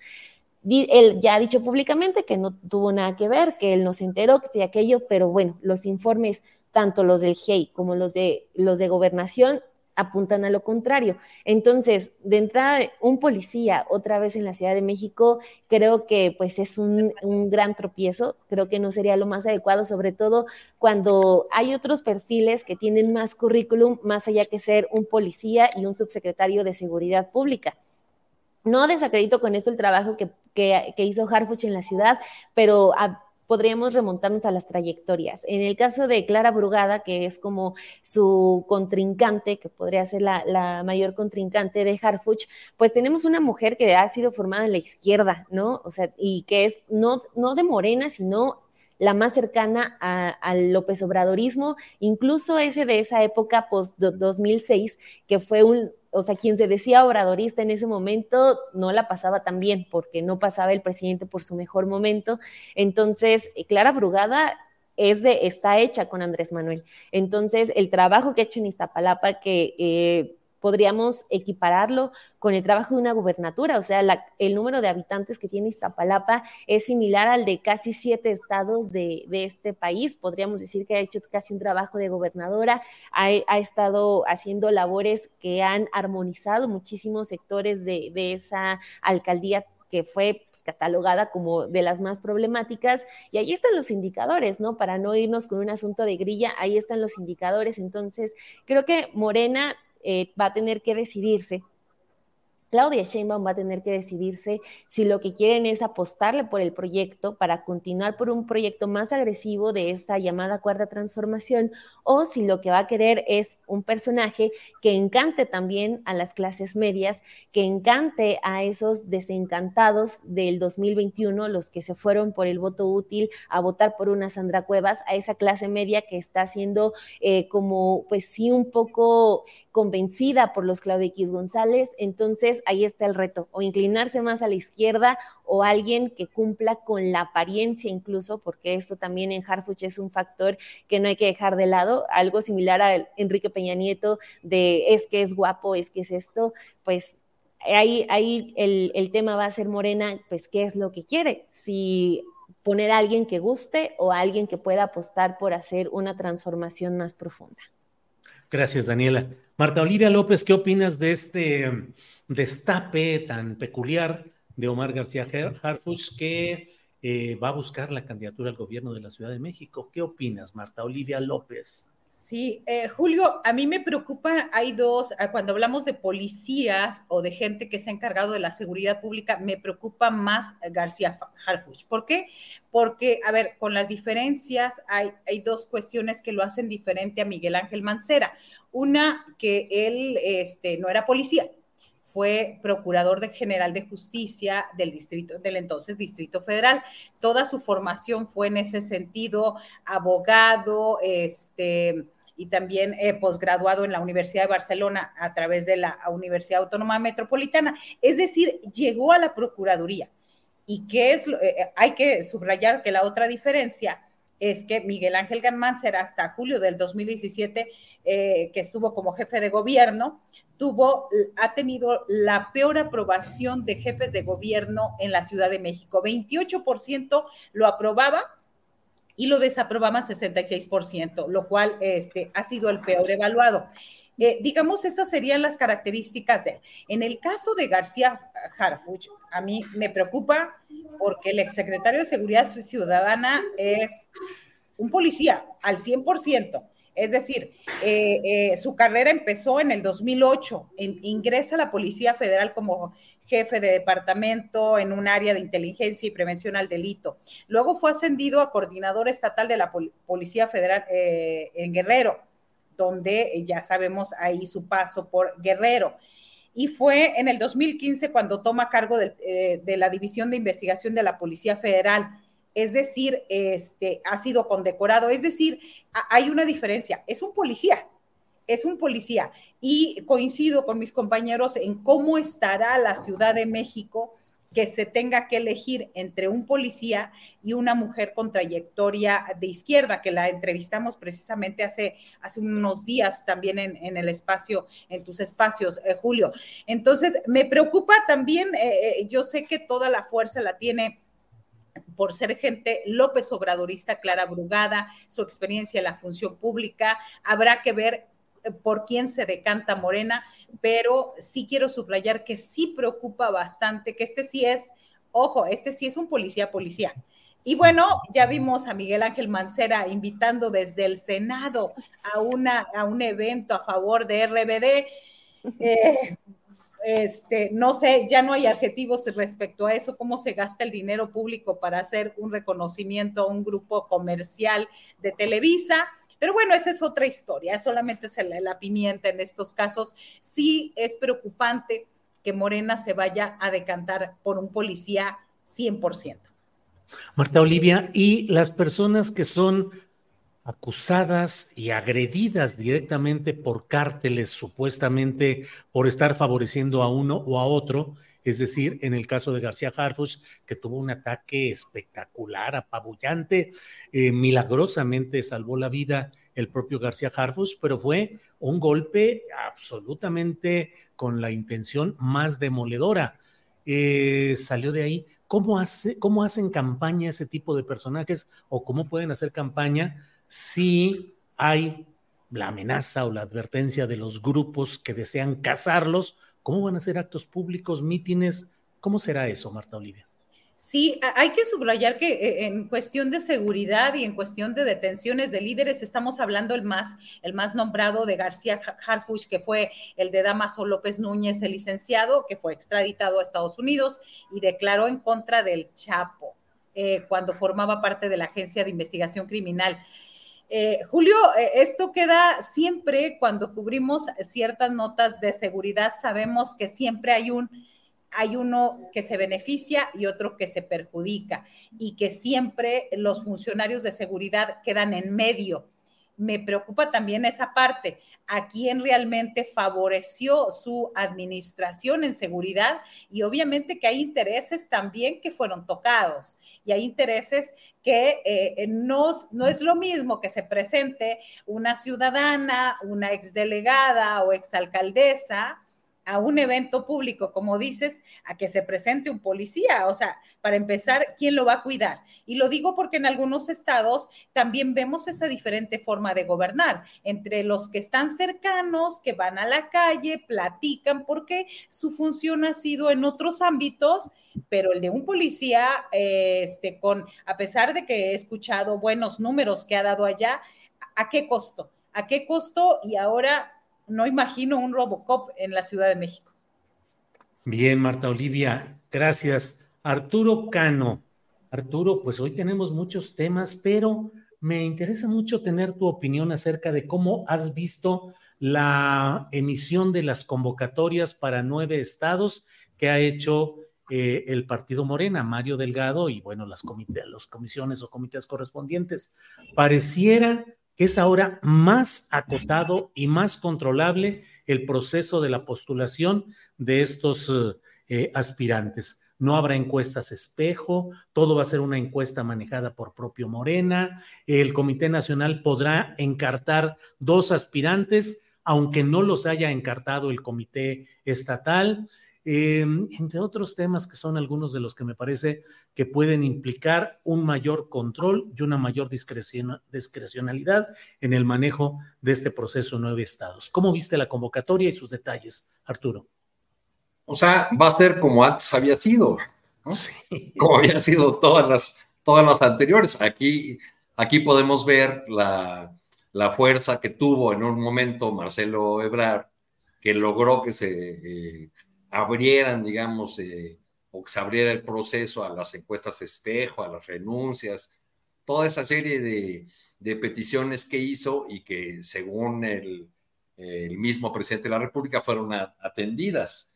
Este, pero antes de seguirme con las gubernaturas, no quería que se me escapara lo que me comentan por mensajes algunos eh, eh, cuadros de Morena con los que yo mantengo contacto y me, hablan ya de la pregunta que se están haciendo en este momento morenistas de la Ciudad de México.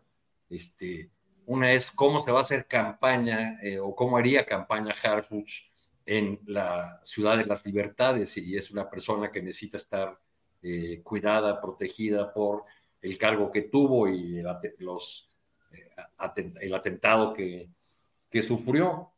Este, ¿Candidato blindado? Sí, con, con todo y auto blindado. y pensando en, en, Clara Brugada y en Omar García Harfuch, alguien más me dice, pues será la, la contienda de las utopías contra las policías. Eh, pero, pero, creo que la pregunta en el, en el fondo es eh, eh, cómo va a explicar a los ciudadanos y a sus simpatizantes Morena el hecho de que hizo coordinadora Claudia Sheinbaum por ser la que mejor representa la historia, los principios y los valores de, del movimiento, la más cercana a la gente, este, cuando evidentemente quien reúne esos requisitos en la Ciudad de México, pues es Clara Brugada. Requisitos equivalentes a los que tiene, eh, virtudes equivalentes a las que tiene Claudia Chema. Entonces, bueno, es toda una complicación. Por lo que hace a los estados, pues yo creo que va a ser este proceso, con una gran eh, eh, discrecionalidad que, pues como no vamos a saber cómo se aplicaron las encuestas, y como además a, Marcelo le ha ido como le ha ido en su ruta de, protesta o de cuestionamiento al proceso, pues creo que en ese espejo se mira, mirarán, y en el de Coahuila, con, el caso de, Mejía, se mirarán quienes pretendan eh, impugnar el proceso o, cuestionarlo. Entonces creo que va a ser algo eh, centralizado, eh, van a, definir además por la cuestión de la, de la paridad, mujeres, hombres, según convenga el caso y según los perfiles que tengan en cada, en cada entidad. Creo que en ese sentido no habrá eh, más que una revisión de lo que ya hemos visto en los últimos años en, la forma, en las formas que usa Morena para definir a sus candidatos. Bien, gracias Arturo Cano. Em, Daniela, ¿Cómo ves este tema de las convocatorias? Se ha, se ha, movido el avispero, ya senadoras, senadores, diputados, todo mundo anda ya alistando sus papeles y alistándose para lanzarse por esas candidaturas. Primero, Daniela, ¿cómo ves la convocatoria? Si crees que es una apertura democrática o un retroceso, ya nos dice Arturo Cano que va a ser como antes, como siempre, pero bueno, Daniela, tu punto de vista. Y segundo, ¿cómo ves esos movimientos en los estados? ¿Dónde podría mantener el poder Morena? ¿Dónde le va a ser más complicado? Daniela, por favor. Bueno, pues de entrada en la convocatoria, eh, como que todos estábamos esperando a que ya de entrada se definieran en qué entidades iban a aplicar la ley de, género y en otros a, a la ambos, ¿no? O sea, que fueran hombres y mujeres desde un inicio, pero eh, pues hábilmente dicen que no, que eso se va a decidir en el camino, lo que pues se va a prestar a quejas, seguramente, aunque esas quejas también hayan quedado prohibidas en la propia convocatoria, ¿no? De que no se van a poder emitir comentarios eh, negativos ni hacia los directivos, ni hacia los otros contrincantes. Entonces, creo que intentan como ponerle seguridad a ese proceso, aunque digamos con la experiencia que ya tuvimos en este para definir al coordinador general, pues como que sabemos que esas eh, posturas que suenan un tanto estrictas, pues a la mera hora no van a funcionar, porque creo que eso es lo que le ha fallado mucho a, Mario Delgado e incluso al propio Alfonso Durazo, que estuvo más metido en, la, que definió al candidato presidencial de Morena.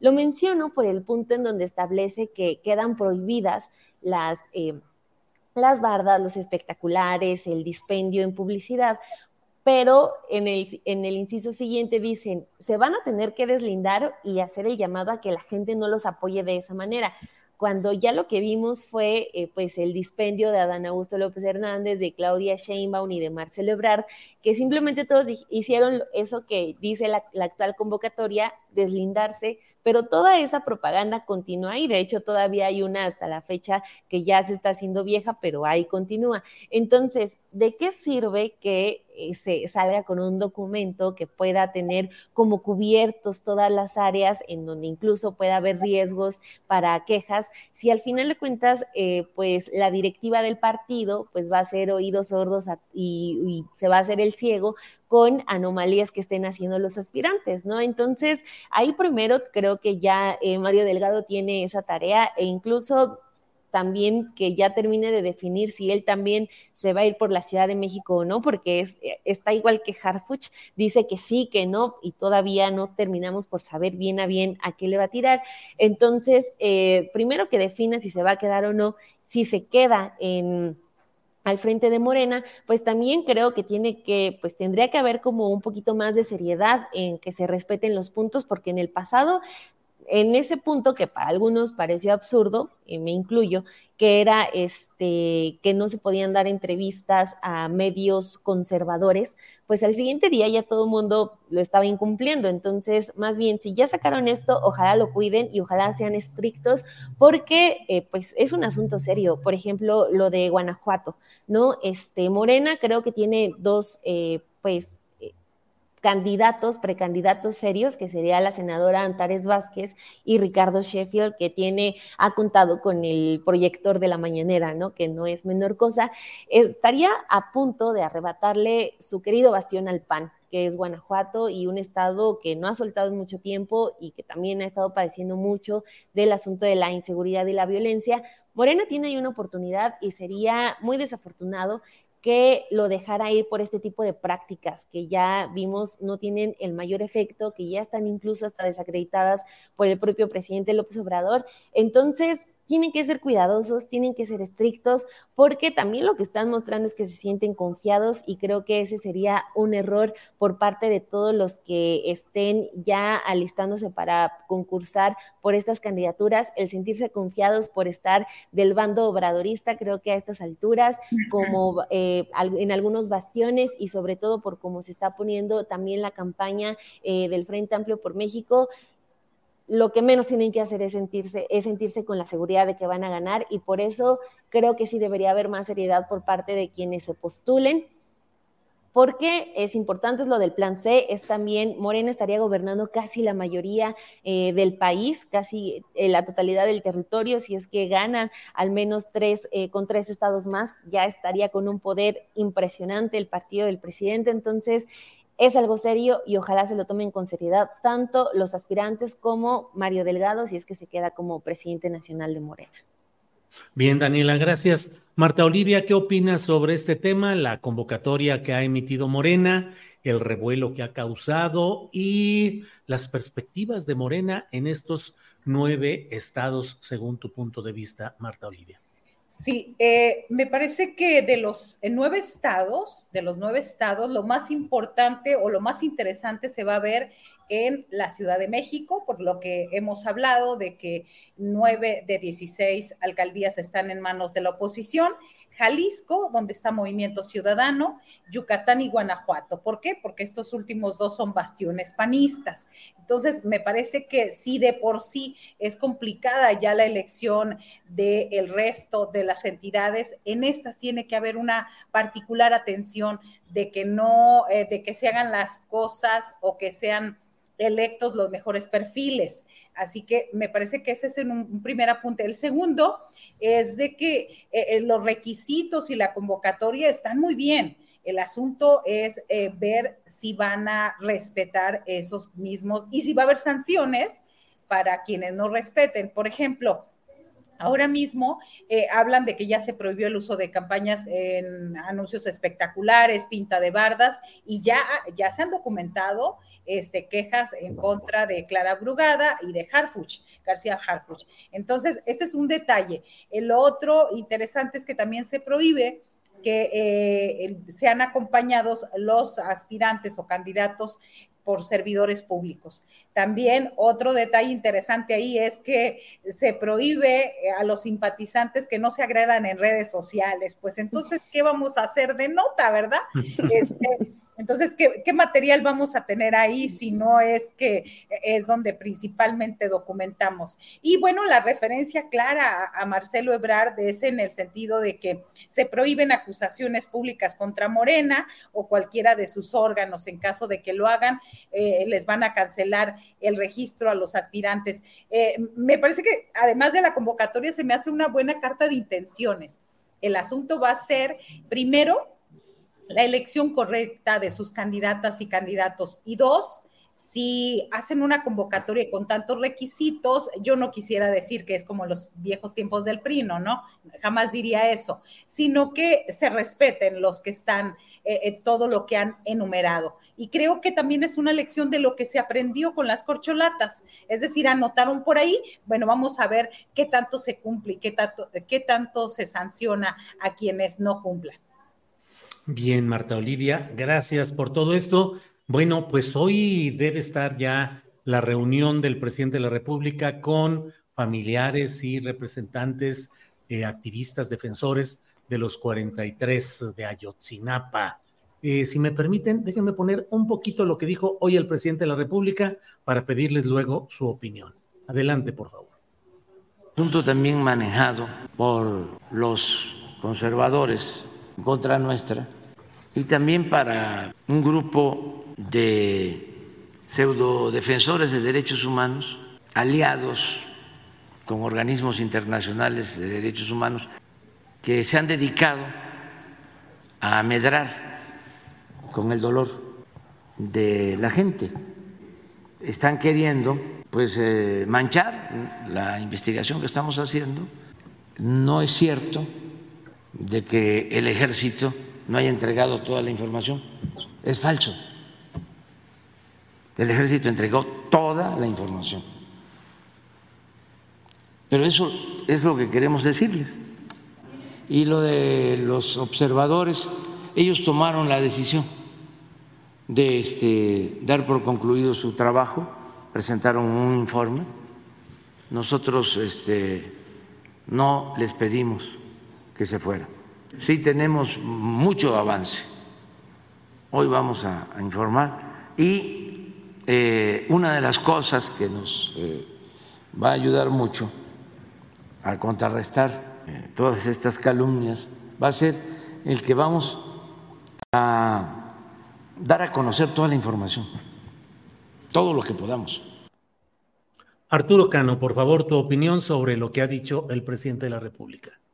Pues creo que si el caso Ayotzinapa hubiese sido ya totalmente esclarecido, si los eh, padres y madres eh, hubiesen encontrado verdad y justicia, no habría eh, ningún material para que la reacción o los conservadores, como les llama el presidente, utilizaran el caso, el caso en su contra. Me parece preocupante y lamentable la, visión presidencial de, que hay organizaciones o grupos de derechos humanos que se han dedicado, así lo dijo, a medrar con el dolor de las familias.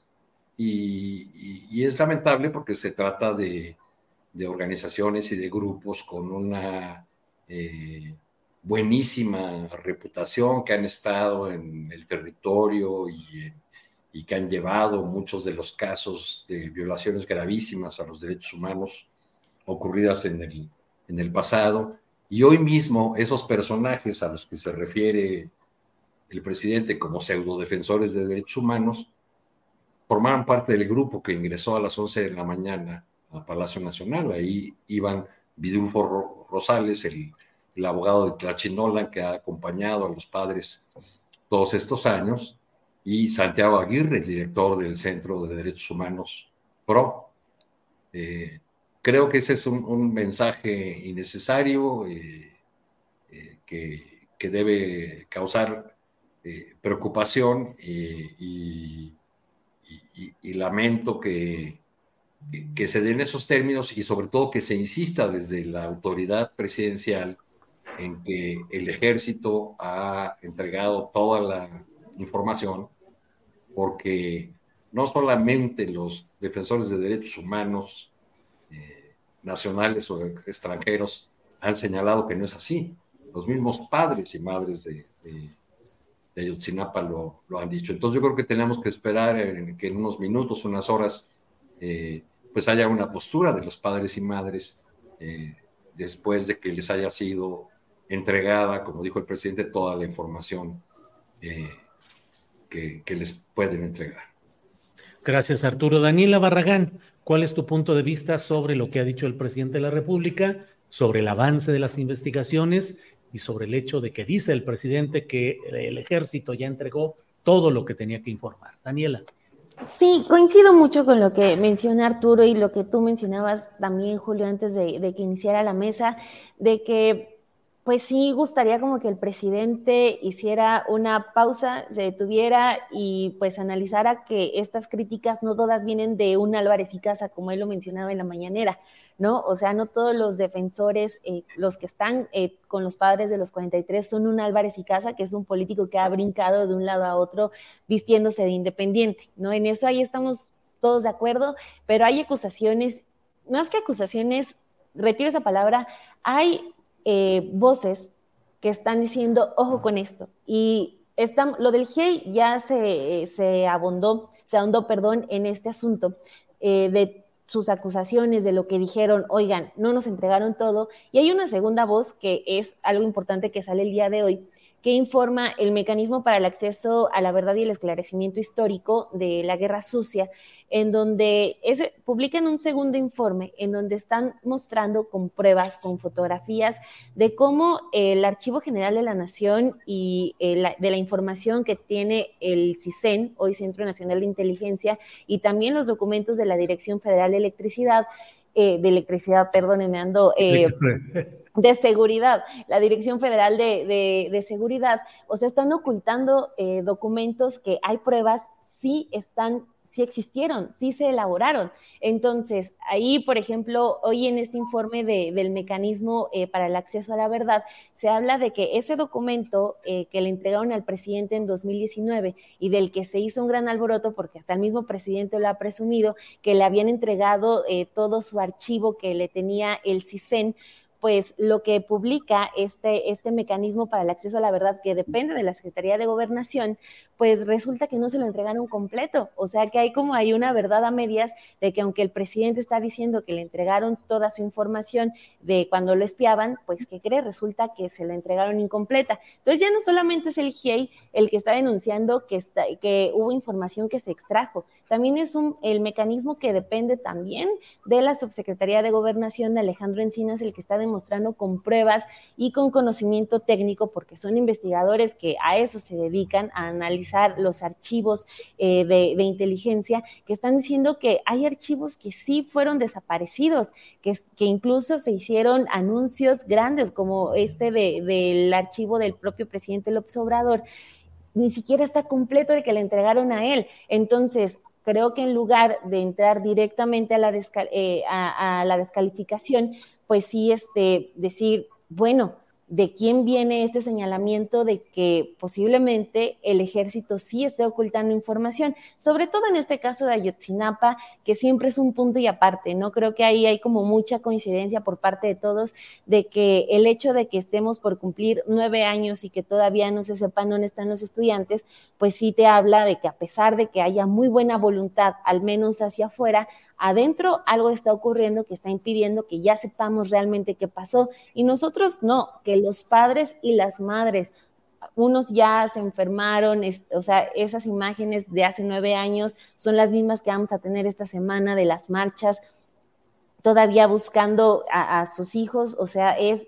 realmente lamentable, por otro lado, me da gusto que el presidente se dé el tiempo de, escuchar a los padres, de sentarse con ellos, de atenderlos, de querer hablar, pero creo que también eh, a lo mejor nos vamos a quedar con esas ganas de ver a un, presidente López Obrador, pues sí, eh, deteniéndose un momento y preguntarle al ejército. Eh, a mí, honestamente, no que se me va a olvidar ese episodio de hace unas semanas, donde un periodista de la jornada le pregunta al presidente López Obrador y dice, aprovechando que está el titular de la Sedena, que él nos diga estos señalamientos del GIEI y el presidente no deja que responda Luis Crescencio Sandoval no se me va a olvidar ese episodio porque pues el presidente justo se ha jactado de máxima publicidad y de que los funcionarios todos tienen que rendir cuentas. Y en ese momento cuando no deja que ni siquiera eh, Luis Crescencio Sandoval responda porque dice lo hago yo porque yo soy el jefe de las Fuerzas Armadas, como que pintó mucho de lo que va a ser la conclusión ya de su gobierno en ese sentido. Y es lamentable porque en ese paquete entra Ayotzinapa que está eh, pues convirtiéndose en esa piedrita dentro de todo lo que él presume que ya cumplió pues Ayotzinapa, en donde tiene mucho que ver el ejército, pues ahí resulta que ya, pasar, ya pasaron cinco años de que él dijo que lo iba a cumplir y todavía estamos, pues sí, con más datos, pero sin el dato que importa, sí con más eh, gente detenida, pero pues todavía no sabemos qué pasó con los muchachos. Bien, gracias Daniela. Marta Olivia López, tu punto de vista sobre este tema, por favor. Sí, a mí se me hace muy relevante que justo hoy, este, y, estamos hablando de dos temas, Ayotzinapa, que donde los padres de familia ya empiezan a dar un posicionamiento de lo que pasó ahí, eh, este, ellos eh, acaban de salir hace unos 15 minutos y dicen que insisten en que la Secretaría de la Defensa Nacional falta de entregar documentos sobre el caso Ayotzinapa. Por su parte, el presidente se comprometió a dar una respuesta en una reunión del próximo lunes. Esto lo dijo de acuerdo a los medios que han estado ahí, Vidulfo Rosales, el abogado de los padres. Así que eh, eso se me hace eh, como entrada, pero también hay un detalle importante que da a conocer hoy el periódico El País y que habla de estos dos temas en los que hemos estado abordando donde señala una nota de Pablo Ferri que documentos del ejército sitúan a García Harfuch en Iguala en dos reuniones de autoridades por el caso Ayotzinapa. Así que incluso menciona, menciona eh, los documentos donde el entonces comisario de la Gendarmería a las juntas eh, el 7 y 8 de octubre del 2014, él mantenía eh, él dice que desde septiembre de ese año ya estaba en Michoacán. Entonces, a mí se me hace relevante estos dos puntos. Una, que el presidente ya atendió, que hubo una reunión de tres horas, que se compromete a otra reunión el próximo lunes 25, sí creo que el lunes 25, y lo otro, la coincidencia del destape entre García Harfuch y esta revelación del país de España. De esta, pues de esta reunión con los padres, eh, Marta, Julio, es muy importante que lo primero que dicen al salir es que le insistieron al presidente en que el ejército entregue toda la información. Así es. Pues ellos están hablando de que no, no, se ha entregado toda la información sobre el caso. Claro, claro. Eh, pues bueno, son de estos temas que son los que estamos viendo. Antes de que se nos vaya el tiempo, Arturo Cano, hay un tema, esta nueva oleada migratoria, suspenden corridas de trenes de carga, de Ferromex. ¿Qué es lo que estará pasando? ¿Qué sucede? ¿Qué viene ahora, Arturo Cano? Pues hay, dos este, temas en, el mismo asunto. Por, un lado, lo de Ferromex a mí me, parece una jugada política de, del dueño de esa empresa, de la REA, porque emiten un comunicado en el que hablan de la problemática social y humanitaria muy preocupados. Eh, el mismo empresario, el segundo hombre más rico del país, que no ha tenido ninguna preocupación por... Eh, arreglar el desastre que hizo en el río Sonora, que afectó a, miles de personas en ese lugar por la, por la fuga de, de Cananea. Y un lugar, eh, los trenes, los eh, que han, la bestia, como se le conoce, que ha sido ruta de abusos en contra de los migrantes, pero al mismo tiempo la posibilidad de llegar al norte para los más pobres entre los pobres, porque los que viajan en el tren son los que no tienen para pagar pollero son los pobres entre los, entre los pobres. Ahí me parece que hay ahí como una suerte de, de revancha quizá del asunto del istmo de Tehuantepec. Y por otro lado tenemos pues un incremento de la presencia de migrantes en la frontera sur, que para explicarlo a mí me gusta imaginar México como una caja de zapatos, este, o como un gran patio lleno de tuberías. Eh, y entonces la labor del Instituto Nacional de Migración consiste en de repente cerrar una llave, abrir un poquito otra, dejar que gotee una más y así ir controlando de alguna manera el flujo migratorio para impedir y evitar que se concentren miles y miles de personas en la frontera norte frente al muro de Estados Unidos. Fue lo que pasó. E, estas imágenes que nos compartieron son de hoy en Tapachula. Esa es la fila para solicitar la condición de refugiado ante la Comisión Mexicana de Ayuda a Refugiados. ¿Por, ¿Por qué se hace esta fila? Porque el migrante lo que quiere es un documento que le permita pasar por el territorio mexicano eh, sin ser molestado, siendo molestado lo menos posible por las autoridades de todos los niveles. Y cuando no le dan este documento, pues empieza a ver qué opciones tengo. Una opción que tengo es solicitar la condición de refugiado. Aunque no se quieran quedar aquí, van y solicitan la condición de refugiado porque con ese papel creen que pueden tener derecho a tránsito. Cuando eh, no es así porque la misma Comar les advierte a los migrantes, si solicitas refugio te tienes que quedar en la entidad donde solicitaste el refugio. Pero bueno, lo que vimos el pasado día 14 de miles de migrantes ahí empujándose, dando portazo para entrar a esas oficinas improvisadas que instalaron en un viejo mercado en, Tapachula, pues fue un resultado de eso. Eran eh, aquel día de las, de las imágenes de los empujones, pisotones, que resultaron algunas personas heridas, eran cuatro mil personas. Hoy por la mañana me informaban allá de Tapachula, trabajadores humanitarios, que, quienes me proporcionaron estos pequeños eh, videos, que había entre 5 y 6 mil personas ahí en, frente a la Acomar. ¿no? Eh, eh, en estos días, entre el 14 y el, lunes, una solución de parte del Instituto Nacional de Migración fue enviar unos camiones, sacar de ahí a varios centenares de personas, llevárselos a Tenosique, a Cayuca, en otras ciudades para despresurizar Tapachula. Es decir, lo que les digo de las tuberías, abrir un poquito por ahí, que se vaya un poquito del agua ahí a, a Tenosique, Tabasco, que se vaya otro poquito hacia a Cayuca, mientras se pueda seguir retrasando el viaje o la llegada de los migrantes al norte. Una crisis humanitaria que, persiste, que continúa y que difícilmente, eh, a la que difícilmente le veremos una solución en el corto plazo. Porque además Francisco Garduño, pues, ¿qué es de él? O sea, después de lo de la acusación por Juárez, o sea, ya no, no, se ha sabido nada y ahorita pues tampoco va a salir a, dar la cara. ¿Qué es pues otro de esos otro de esos casos eh, en los que uno como periodista no puede cerrar los ojos. ¿Cómo es posible que siga en su mismo cargo Francisco Garduño después de la tragedia de los migrantes allá en aquella población norteña? Eh, Daniela Barragán, eh, ya estamos en la parte final del programa. Nos queda espacio para un postrecito más o menos amplio, de unos tres minutitos cada quien. Así es que, Daniela, postrecito, lo que quieras aportar sobre esta mesa, por favor. Ya dijo Xochitl, la pendejé. Sí, hombre, dijo la pendejé. Así de sencillo, así pasan los asuntos. No, hombre, pues la pendejé que diga la ministra Yasmín Esquivel también, pues yo la pendejé por completo, porque dice Xochitl que nomás la pendejeó tantito en algunos párrafos, ¿no? No, sí, eh, si quieren, aprovechamos para hablar de esto de Xochitl Galvez, porque vaya eh, mes complicado que ha tenido. Este, han sido semanas de, turbulencia. Primero, eh, pues lo de las casas y ahorita lo de la tesis pues ahora sí que su equipo va a tener como pues mucho trabajo para ver cómo es que se libran de ahora de esta.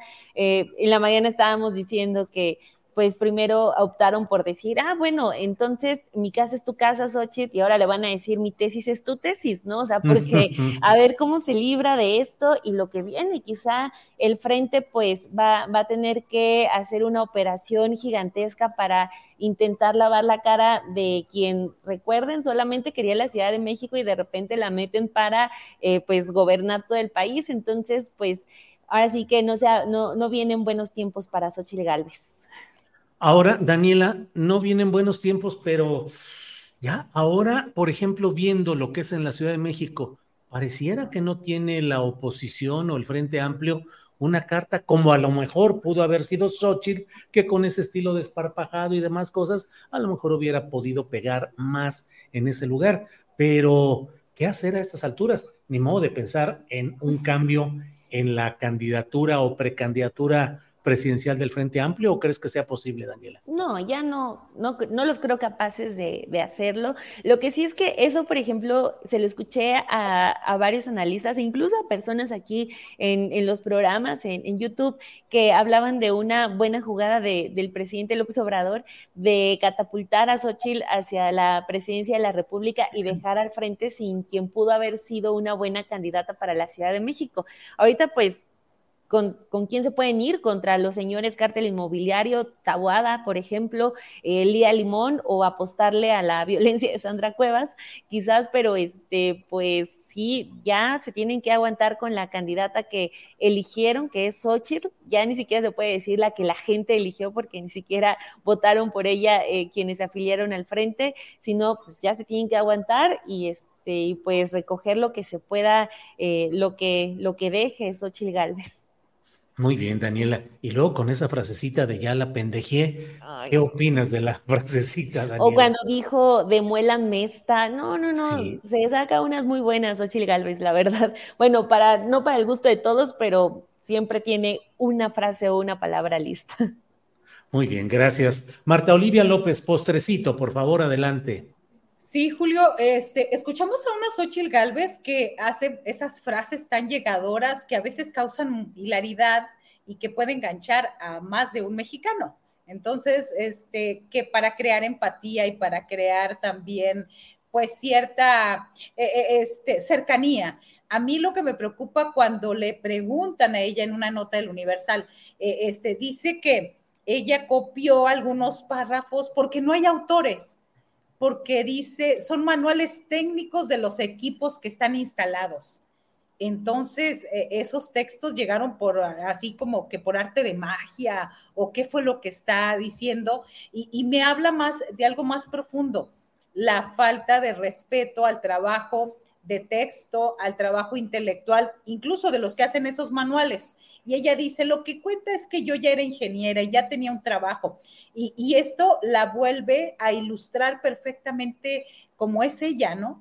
Es decir, eh, tiene contratos, es funcionaria foxista y tiene contratos, pero ella no lo ve mal. Eh, en este, eh, tiene lo de la Casa Roja tampoco ve que es algo negativo ni malo, eh, lo ve como normal. Y ahora dice que no hay problema, pues porque quién sabe quién lo hizo. Es decir, un X hizo un manual y ella lo copió y lo vació en el marco teórico, que es lo más impugnado de su tesis. Entonces, si ya tenía una situación de privilegio por titularse por experiencia profesional, todavía él eh, ni siquiera hizo un trabajo más eh, este, arduo, ¿no? O, un trabajo propio. Y, me, eh, y bueno, yo quiero decir eso, que es una eh, minimizar el trabajo de los demás, hacer menos las cuestiones de corrupción, toda esta irregularidad, ¿cómo la ve la candidata del Frente Amplio por México, la candidata de la oposición? Como que son nimiedades, ¿no? Y de ahí vuelvo al tema de la corrupción, porque el presidente Andrés Manuel López Obrador habló del tema de la corrupción como parte de su, eh, este, de uno de sus lemas más importantes de eh, su gobierno. Bien, gracias. Gracias. Antes de irnos, déjenme compartir esta fotografía porque son de esas cosas extrañas que uno a veces no logra entender. Miren, hoy reunión de Marcelo Ebrar con Nacho Mier. Marcelo Ebrar pone esta foto. Reunión muy productiva de trabajo tuvimos con el diputado Ignacio Mier. Allá al fondo, abajo de la E de México, ahí está Marcelo Ebrar, eh, en la tercera fila. En la segunda fila, Nacho Mier eh, con Jade Kolpolemsky a un lado y sentadas otro tipo de participantes en este acto. Ya no le entiendo yo a la política, Arturo Cano, pero lo bueno es que llegas tú con tu postecito para decirnos lo que creas sobre este tema o sobre el que tú quieras en general, Arturo Cano. Ya habíamos dejado ir vivo a Marcelo esta tarde, caray. Sí, ¿no? sí, sí, se nos había. no, pues, eh, pues este, parece, parece que Nacho Mier ya canceló sus posibilidades de aspirar a la gubernatura de Puebla, ¿no? No eran muchas. No eran sí. muchas por sí, pero creo que con esta imagen pues se va eh, eh, o se decanta o se carga hacia, hacia un lado que no necesariamente le, le favorece. Este, Vamos a ver muchas cosas chuscas en los, en los estados, digo, eso de ver a la, a la viuda de Miguel Barbosa levantando la mano diciendo que yo puedo. Eh, yo, yo no, no he conocido a la señora, pero colegas que cubrían el Senado y que convivían con Barbosa cuando era líder ahí del grupo del, del PRD, decían que una maravilla que tenía la señora era que era una cocinera extraordinaria, que a Barbosa le, eh, le, gustaba invitarlos a su casa a comer mole poblano y, y otras delicias porque su, su, esposa era una gran cocinera. Por lo visto, ella considera que también puede tener posibilidades de, de, cocinar un gobierno en su, en su entidad natal. En fin, esas, esas locuras. Y así, pues me parece que en todas las entidades habrá estos eh, eh, personajes folclóricos con sus aspiraciones, otros sin, sin posibilidades, este, y, algunos, algunos más que, que no, eh, que son resultado de, de, lo que decíamos al principio, de este pragmatismo extremo que a veces domina la, la definición de las, de las candidaturas o las las aspiraciones por el lado de la 4T y de todas las, las fuerzas políticas, ¿no? Por ejemplo, tanto que eh, se preocuparon por construir esta figura o por ayudar a Xochitl Gálvez a construir esta figura de presidenciable en esos equipos de notables que son un montón de personajes con décadas de experiencia en la política, no hubo nadie que dijera hay que revisar toda la historia de Xochitl Gálvez al derecho y al revés para ver qué nos puede salir? Digo, parece que no lo hicieron si están saliendo estas cosas como el, el, plagio en el informe, que no tesis, porque es un informe, ¿no? Se tituló por, otra, vía, entonces hizo un informe de, de trabajo. Este, eh, por el lado de por el lado de la 4T, yo creo que lamentan ahora más que nunca el caso de la ministra Yasmín Esquivel, porque si no estuviera ese antecedente de la ministra del plagio, pues se podrían ir mucho más a fondo contra, contra Xochitl Galvez. Claro. Bien, pues eh, estamos ya en la parte final, así es que les damos mucho. Gracias, Daniela Barragán, por esta ocasión. Gracias y buenas tardes. Gracias a ti, Julio. Un gusto haber estado en esta mesa y pues abrazos a Arturo Cano y a Marta Olivia, admiradísima. Muchísimas gracias. Eh, Marta Olivia López, gracias y buenas tardes. Gracias, muy buenas tardes. Un gusto coincidir con los tres. Arturo Cano, gracias y buenas tardes. Gracias, Julio, Daniela, Marta. Gracias a todas las personas que nos siguieron. Gracias. Hasta luego. Bien, son las 2 de la tarde con 58 minutos, 2 de la tarde con 58 minutos. Y bueno, pues sí, eh, dijo Xochitl Galvez, dijo, sí, la pendejé, debí poner de dónde era la verdad y explicó, o al menos pretende explicar, que la mayor parte de su informe parte de cuestiones técnicas, surge o tiene, contiene cuestiones técnicas que describen equipos, son parte de manuales sobre la política en materia ambiental pública. La verdad es que va a resultar complicado eh, el que pueda explicar todo esto. Miren, y por cierto, el presidente de la República tocó el tema ah, de pasadita, pero con sorna. Vamos a escuchar lo que dijo el presidente López Obrador. De este tema. De eso. Nada más, este, así como se habló del plagio de la señora Yasmín, espérense porque seguro López Dóriga y lo de Mola ¿cómo se llama el intelectual orgánico? El ayudante de Krause. Guillermo Sheridan. Sheridan, todos esos van ahora a hablar sobre el tema. Espérense. No, el plagio apenas fue ayer. Ah, es ayer, ah, no, espérate. No hay que comer ansias. O sea, este, ahí viene toda la información. Seguro, segurísimo. Pero yo no puedo hablar de eso. Bueno, pues eso es lo que tenemos y vamos a ir viendo qué es lo que sucede en este, en todo este espacio. Eh, muchas cosas por venir. Gracias por acompañarnos. Recuerde que a las 5 de la tarde está Paco Cruz con su videocharla cruzada. 5 de la tarde, Paco Cruz. 9 de la noche estaré yo con una videocharla astillada. Hago un rapidísimo resumen. Omar García Harfuch se, se mantiene, se destapa como aspirante a la candidatura de Morena al gobierno de la Ciudad de México. Marcelo Ebrard eh, se reúne con diputados federales, dice que son 30 los diputados federales que le van a acompañar en su proceso de eh, la asociación civil y de recorrer el país. Es eh, lo que ya hemos visto en la fotografía que le acabamos de poner, donde se ve Ignacio Mier, el coordinador de los diputados de Morena, que está en esta reunión. ellos son parte de los diputados eh, federales que van a estar con el propio Marcelo Ebrard. Cuauhtémoc Blanco se baja de la contienda y dice que no, él después de platicar con Mario Delgado, creo que sí, con Mario Delgado, que llegó a la conclusión de que pues no, no tiene caso y hay que privilegiar la unidad, pero que él sigue listo para lo que le ordene Morena, que él está puesto. Vean ustedes, Después de reunirme con mi amigo y presidente del partido Morena, Mario Delgado, he decidido no competir, dice Cuauhtémoc Blanco, por la jefatura de la Ciudad de México para seguir dando prioridad a la unidad dentro del movimiento.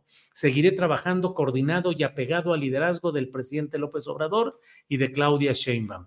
Donde Morena me necesite, ahí estaré. Órale, bien picudo. El Cuau, donde Morena lo necesite, o sea, que Morena le diga, oye, necesitamos, ahí él va a estar pues la verdad es que debería estar contestando una serie de acusaciones que hay respecto al gobierno de corrupción, al pésimo gobierno que ha ejercido en el estado de Morelos, pero bueno, ya sabe que Morena anda en la pepena de popularidades, haiga de ser como haiga de ser. Bueno, entonces esas son las cosas que tenemos eh, que van sucediendo en estos momentos y como le digo, 5 de la tarde, Paco Cruz, 9 de la noche, un servidor. Por esta ocasión, gracias y nos vemos pronto. Gracias.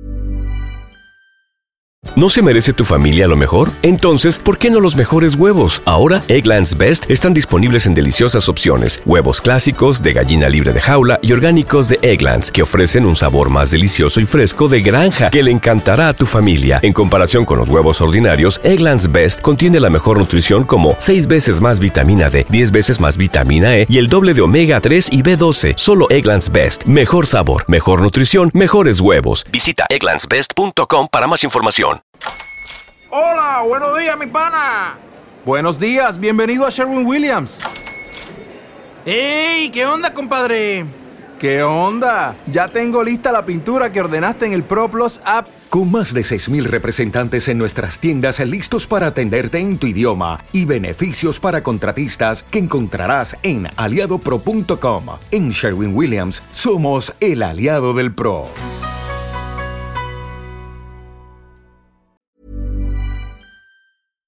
Para que te enteres del próximo noticiero, suscríbete y dale follow en Apple, Spotify, Amazon Music, Google o donde sea que escuches podcast.